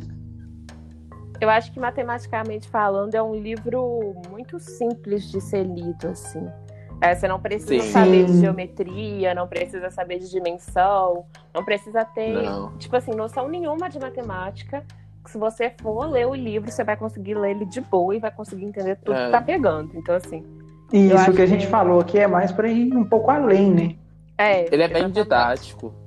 Ele é bem didático, Mas que precisa, ele explica, né? Mas, Uhum. é, e o, e o livro, não, por mais que ele seja simples nesse sentido, né? Ele traz algumas ideias bem interessantes da existência de uma quarta dimensão, por exemplo, a gente se questionar sobre isso, como funcionaria. É uma forma de preparar, né? É Porque eu estava até lendo que, por exemplo, ele fez, ele lançou esse livro em 1884, né?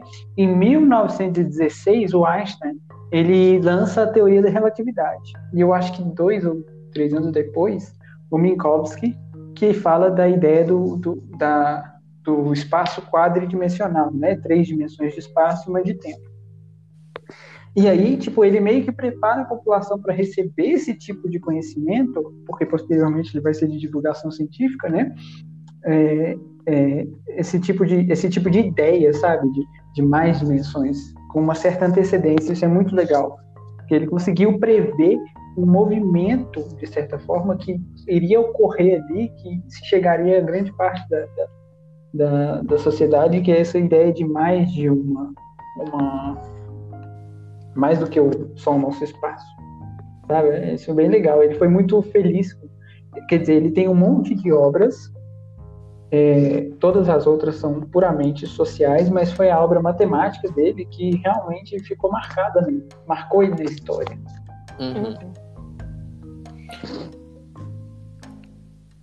Então é, é isso, assim, a gente vai falar agora sobre, sobre um pouco, trazer um pouco mais dessas questões sociais, né, que o livro aborda, que é um prato cheio, assim, eu particularmente, enquanto eu lia, eu fiquei tipo, uau, pera, Nossa, Uhum. porque é um, para quem quer, quer sair um pouco da caixa, eu acho legal.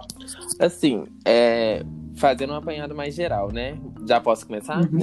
Pode? É, eu acho que assim, a gente diz que foi uma leitura bem leve, entre aspas, né? No sentido da gente ter facilidade em acompanhar. Ele não usa termos muito, muito difíceis, muito técnicos. E se usa, ele explica. Mas, é, por outro lado, é uma leitura que incomoda, porque a- o Uhum. tempo inteiro é tão machista, né? E tão misógino, assim, tão ex- excludente da- das minorias, da diversidade, que a gente se sente mal lendo. Eu, pelo menos, me senti assim. De ver que. Sim, sim. Sim. Sim. Chega a incomodar quando ele, ele fala algo. E aí ele fala, ah, uma mulher Sim, não é. conseguiria compreender E é a coisa. todo momento, não é uma parte que ele tá falando das mulheres. Ele tá falando sobre, sei lá, uma terceira dimensão e ele fala que ele não vai explicar pra mulher porque a mulher não tem capacidade de entender. Tipo assim, é nem só nos assuntos que ele aborda a mulher propriamente em si, em si, né? Uhum. É em todos os assuntos. Sim. Ele faz questão de ficar voltando, falando que a mulher não, não tem capacidade de, de aprender, não tem, né, o mínimo necessário e tal.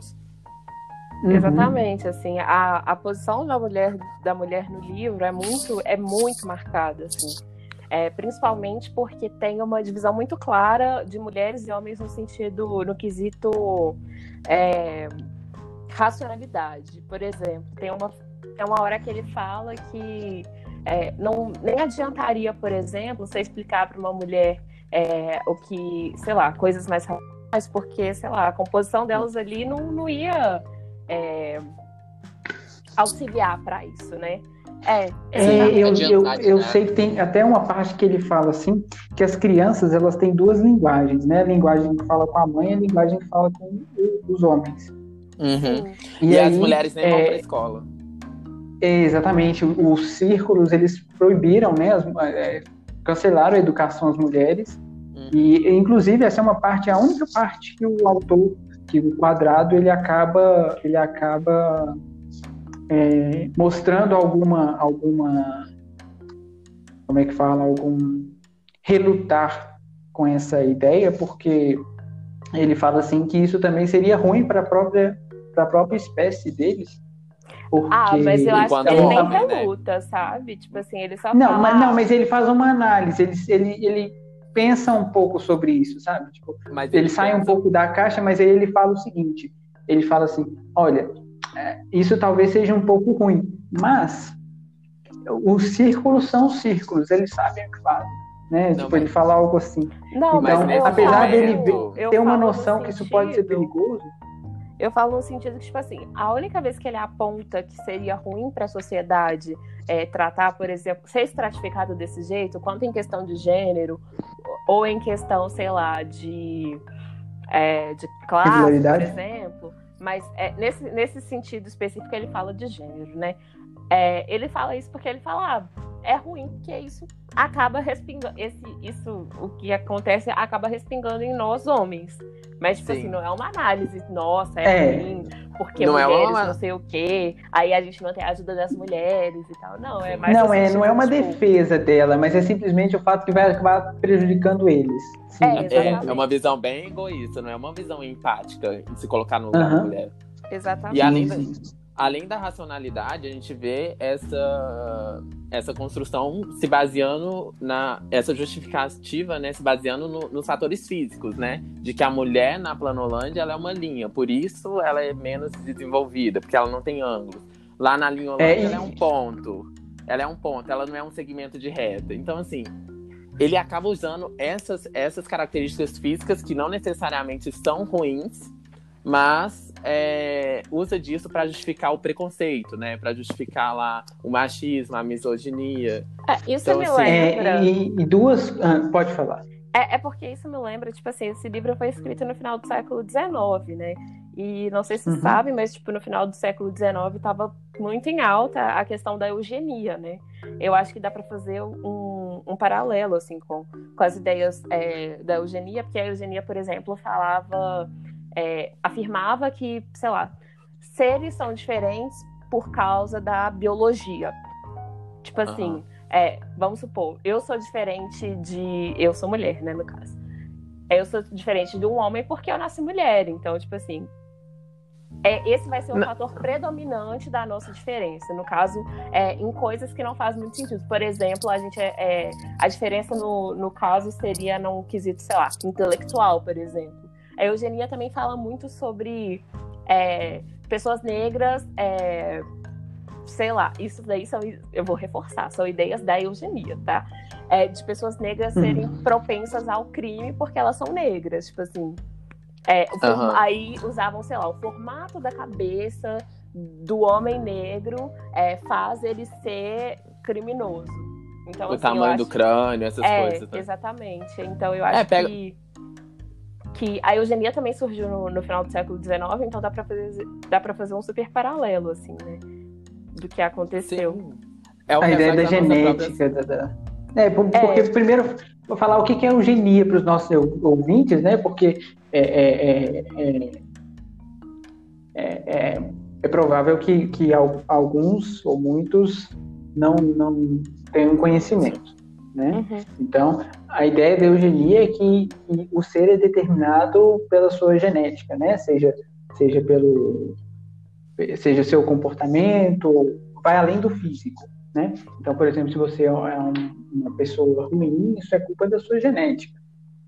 Né? Isso é bem, bem dá para ligar bem, por exemplo, aqui ao fato da irregularidade. Né? A, a genética é. substitui a regularidade o número de lados. Quanto mais lados você tem, mais regular você é, melhor, um ser melhor, mais sábio, mais certo você. Exatamente. Eu queria só chamar a atenção para um, um ponto que eu observei, é que agora tá partindo lá do, do, do mínimo, ó, do mínimo para o máximo, né? De, dentro Não, do contexto só, do livro. Só falar uma coisa sobre, sobre a, ainda relacionada às mulheres, que ah. eu achei muito interessante, é que lá as crianças têm uma linguagem para falar com as mães e com os, os homens, né? Aí que uhum. eu não pude, eu não completei o meu raciocínio. E aí é, é que então os, os homens, pelo menos o quadrado, expressam um certo medo de que isso se, se torne um problema, porque é, a criança aprende, por exemplo, que amor, o que ela fala que é amor com a mãe, na verdade é uma, uma responsabilidade de deveres, né? Então, é, no, no mundo dos homens. E aí ele tem, ele tem um pouco de medo de que isso se vire contra eles, contra os homens, nessa né? questão de, de estar excluindo, porque isso é revoltante, né? Assim, pelo menos eu vi dessa forma. Uhum. E, e, é interessante porque tipo eles, eles também têm noção dessa, dessa, dessa questão de do quanto que eles deixam também para o lado, não é simplesmente é, uma coisa assim é, sistêmica que, que eles vão, vão simplesmente fazendo é, porque o sistema é assim, mas eles têm noção que é para ser feito assim. Uhum. É, agora, fugindo um pouco de. Posso já concluir? Claro. Ah, tá. Agora eu gostaria de trazer uma reflexão que eu nem sei se foi a intenção do autor, mas foi uma, uma coisa que eu percebi do livro, Agora eu vou fazendo a comparação do mínimo primeiro e depois levar para o máximo, né? No quesito de evolução. É, lá no ponto a gente tem um ponto que está ali completamente, né? Nele, na dele, ele é o todo. E depois disso, a primeira dimensão, né? Que seria ali em Holândia. E a gente tem a mulher sendo retratada assim. É, sendo o, o, ponto, né? Sendo. É, tendo, tendo que dividir seu marido com outra, né? Enfim. É, agora, na segunda dimensão, a gente tem a mulher sendo uma linha, é, sendo tratada como a escória da sociedade, como a base, como um ser sem, sem capacidade de intelecto, né? E uhum. agora o ponto que eu achei interessante é que quando o quadrado foi para a terceira dimensão com a esfera, não, não foi abordado no livro como que é essa divisão entre os gêneros, né? Ou no caso aqui, sexo, né? É, como, uhum. que é, uhum. como que é representado os seres femininos daquele, daquela espaçolândia. E aí é, pode até ser uma, uma questão de evolução, né? De uma. Quanto mais é, dimensões, mais evoluído aqueles seres terão, e portanto não a, a, a extinção né, do preconceito, do, do machismo, né? De, de tudo. Talvez a gente possa inter- interpretar assim, né? Não sei. Não sei se estou viajando eu muito. acho que ficou um pouco aberto essa questão, porque, igual você falou, é, na, na linha, linha Lândia, linha Holândia, não sei, é, a mulher é um ponto, então ela representa uma dimensão inferior, entre aspas, assim, né?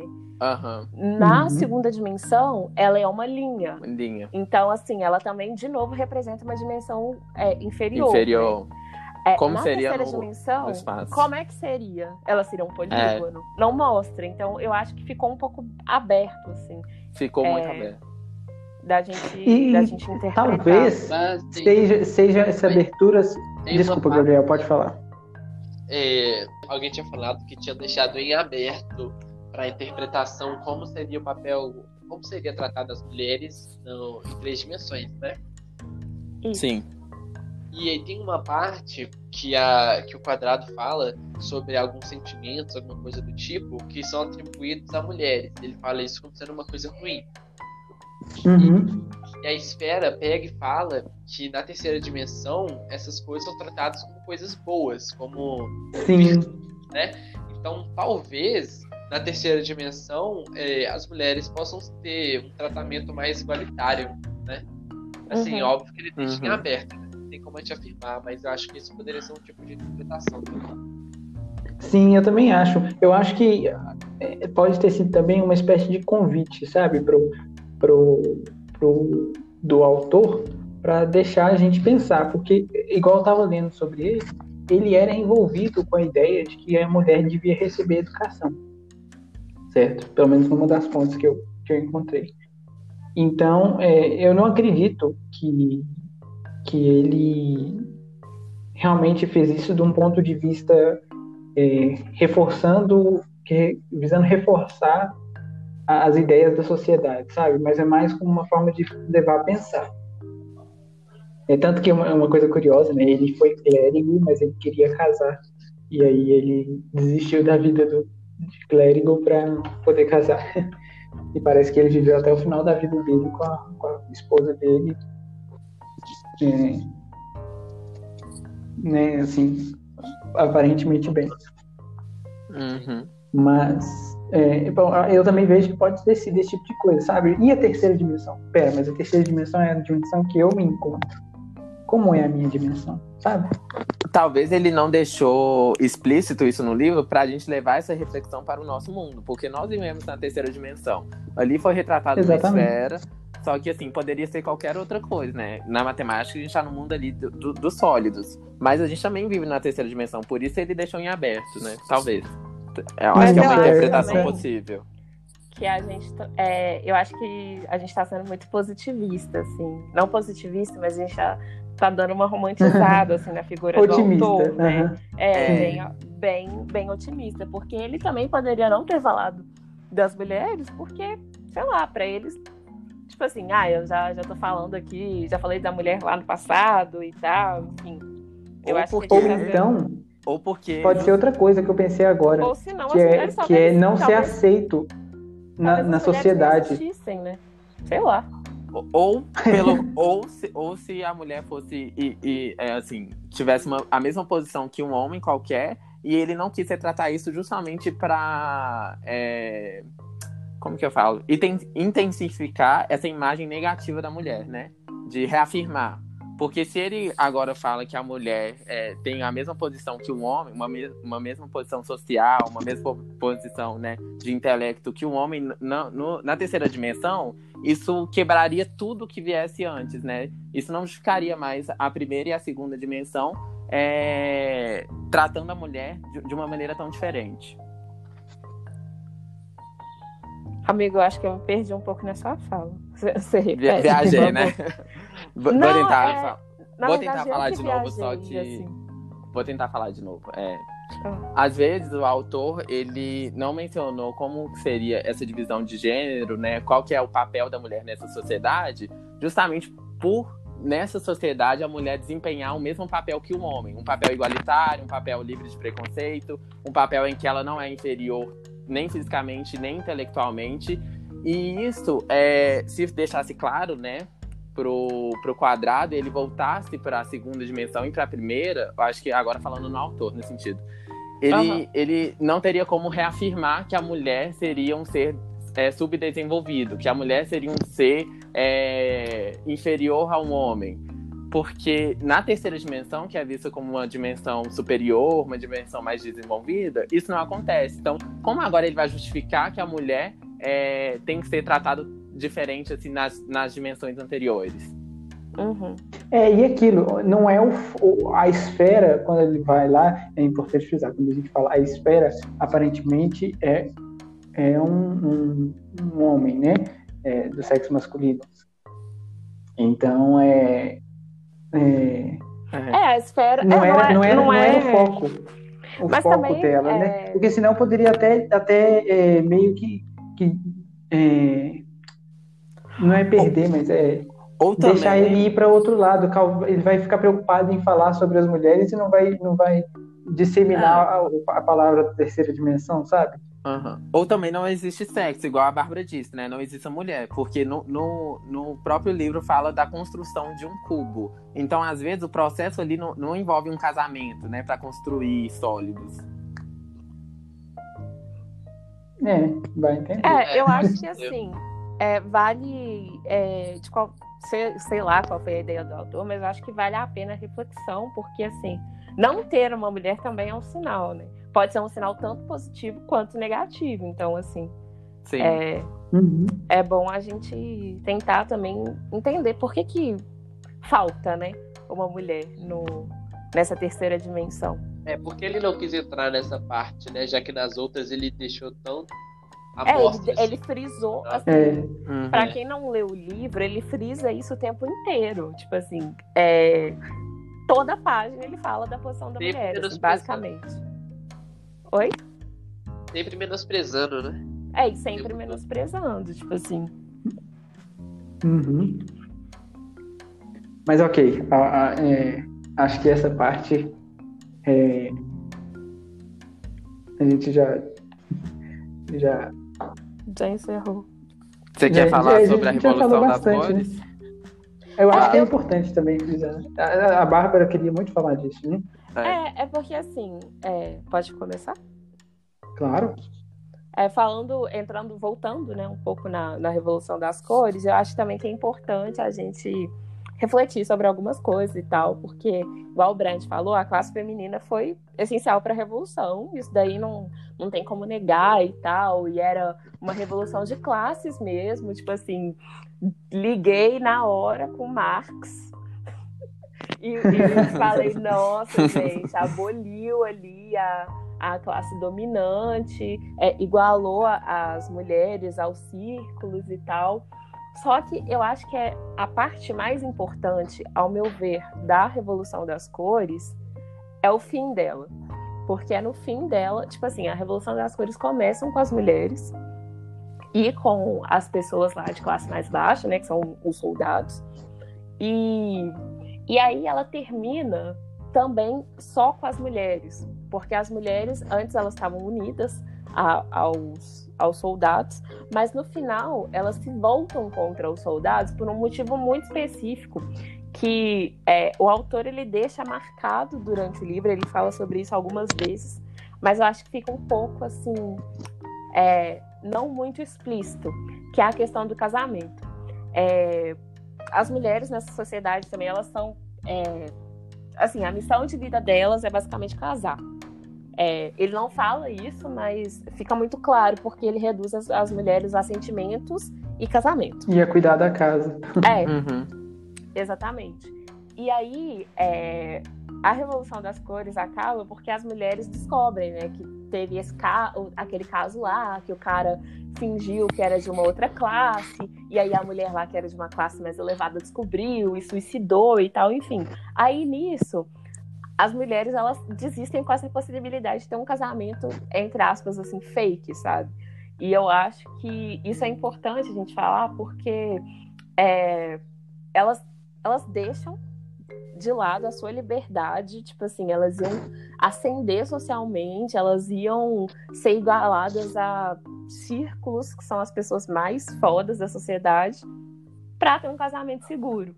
Então, assim, é, por mais que elas tipo, foram pessoas né, essenciais para a Revolução das Cores, elas também foram essenciais para acabar com a Revolução das Cores, porque quando elas viram que o casamento delas estaria prejudicado, né?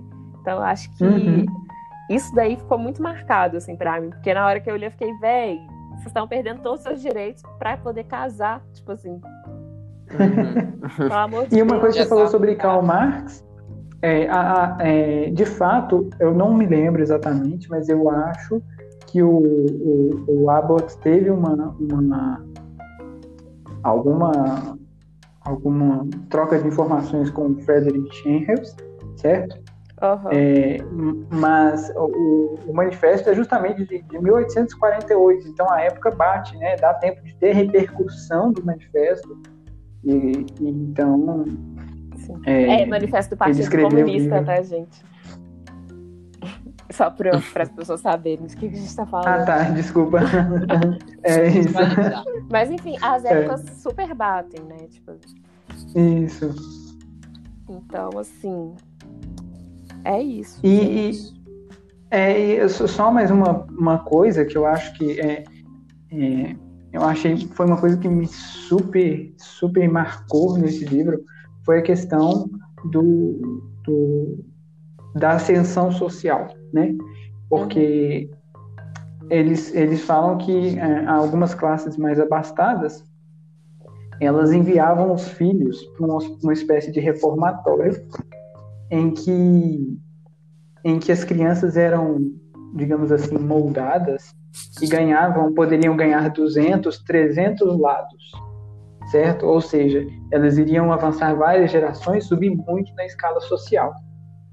Só que uma em cada dez, apenas uma em cada dez crianças que sobrevivia. Então, isso significa que a sociedade ela era tão presa a essa questão da, da, da, da escala, da, da posição social, que, que os pais não se importavam em, em submeter os filhos a, a, um, a um processo extremamente perigoso, extremamente é, com altíssimo risco, só para conseguir é, para conseguir que ela suba, fazer com que ela suba na escala social, com o detalhe, depois que essa criança é, subia na escala social, ela não voltava para a família, né? Então é, é ela ela era adotada por outra outra família, uma coisa muito muito maluca, muito é, tipo caraca, sabe? Assim, para mim foi muito marcante Eu nem isso. entender direito, né? O porquê. É, Não, também tem aquela, aquela questão de que crianças que nasciam deformadas, né? Que eles classificam como deformadas, é, tinham lugares que elas eram, tipo, mortas, assim, quando elas nasciam e tal. É, É como se fosse É. na Grécia. é, ele faz essa relação com a Grécia Opa. Antiga, né? É. é muito legal, tem muita coisa. Tem mais alguma coisa que vocês gostariam de falar? Eu acho que não. Também acho que não. Ah, eu acho que acabou, né? Ah, então tá bom. Duas É. horas depois, Falamos do livro inteiro. Nem precisa ler mais leitura. Ah, eu tenho, eu tenho uma coisa a falar, gente. Tem livro, é, tem filme desse livro. que? Não vi, mas tem, Tem, que tem tem. uma animação. Eu vi, eu vi. Tem muito E tempo? assim, a animação é uma qualidade muito. É de 2007, é uma qualidade assim, mais ou menos. E, Tipo e ela assim. não é 100% fiel ao livro, certo? Aham. É um pouco diferente. Dá uma outra visão também legal, sabe? Eu achei interessante. Primeiro eu vi o, filme, depois eu vi o livro. Gente, eu preciso falar um negócio. Eu vi essa animação na escola. Mentira. É Aí mesmo? Eu procurei, eu procurei aqui. Eu procurei aqui no Google. Eu vi essa animação na escola. Chocado. Olha Só só. preciso falar isso mesmo. E aqui, e outra, pro, pro ouvinte aí que estiver interessado, existem sequências não oficiais desse livro, certo?